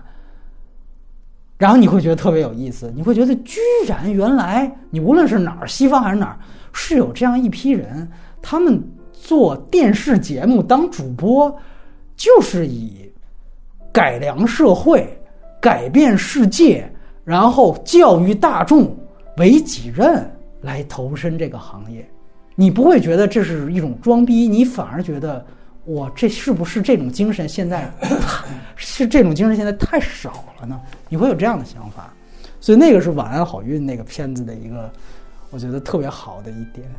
嗯，然后对钱东老师是不是最后还想说一些关于尼克松的方面电影？我确实，我记得咱俩之前聊是提到了对话尼克松那个片子。你印象很深刻，对吧？尼克松应该就是你说那个总统班底的现又一个续集了吧？哎哎，对吧？对对对，那个那个是总统班底的续集。对，因为他是讲那个尼克松下台之后，下来之后呢，到了晚年，就人老了之后，老想早早做点事情，为自己的人生做点总结，找补。然后呢，就有一个其实是有一个比较偏是娱乐性质的一样一个一个 DJ 呢，哎，因为。突发奇想，然后就用各种办法去接近尼克松，然后去采访他。那这个故事，这个电影我比较喜欢的地方是在于，是它其实有点像去展示一个采访的一个技巧。它最精彩的部分就是他的对话，就是你可以看出来，开刚开始的时候，尼克松还是那种严阵以待，然后特别端着，然后就是严防死守。对对对，但是那个。呃，这个记者呢，因为他是做娱娱乐节目，偏娱乐节目这样，他有一套他自己采访的一些方式，比如单刀直入啊，然后故意就是快快节奏的去问那个尼克松的一些细节，所以这个很好看。就我是觉得这个对采记者采访比较有帮助。没错没错，就是那个其实是有点采访记者教材式的电影，确实他会，而且就当时我也是在这个。就是就是那那几年才看，确实是很有启发性。虽然有的时候他可能夸大了一定，但是我觉得都有用。他其实是用到了一些心理学，就是最简单例子，他就会说，比如说你在问某个问题的时候，你的身体要突然前倾，你要坐你椅子的最前沿儿，然后尽可能的去突破你跟受访者的安全距离。呃，我觉得还有一点就是我比较就感兴趣的是。尼克松当时为什么会选择这么一个人去，去去，还是接受了他的采访？其实我是觉得，也跟这两年就美国的很多政坛人物的这个选择有关。你可以发现，现在就有这个趋势，就美国的政坛人物就像明星一样，他会，其实他也是一种做，就是说到我们刚才前面说的合谋嘛。他一般来说就会选择这样的这个这样的人去做采访，其实他就是拉近跟平民之间的距离。想想看，那奥巴马跟那微商合影了，是吧？就 其实都到现在这一步又更……但是我明白钱德勒说的这个意思，确实是这样。而且就是尤其是这个专访技巧方面，你会觉得有很多很有意思的点，对吧？他会觉得他会告诉你，哎，一下子你突破这个安全距离之后，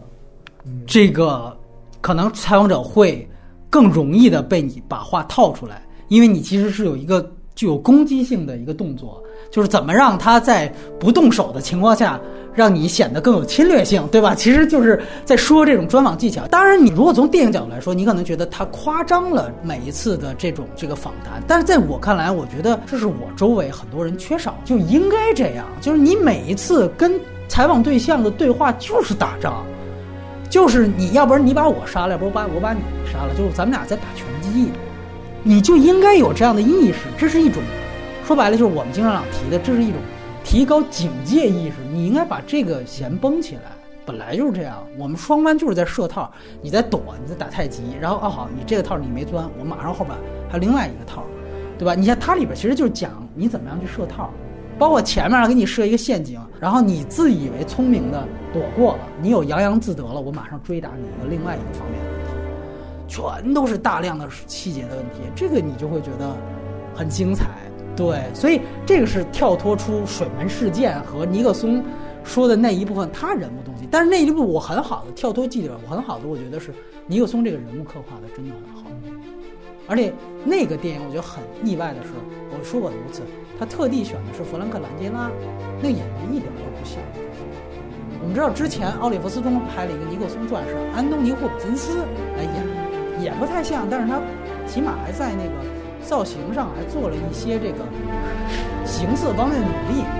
就是兰杰拉呢根本就不努力，就我就这样。但是你会发现那是一个神似的效果，他把那个老总统已经被万人踩在脚底下当成骗子的代言人的那种状态，但是通过这样的一个访谈，他觉得又可以起来，尤其是他中间有一段，他觉得自己是不是真的可以通过这个建立。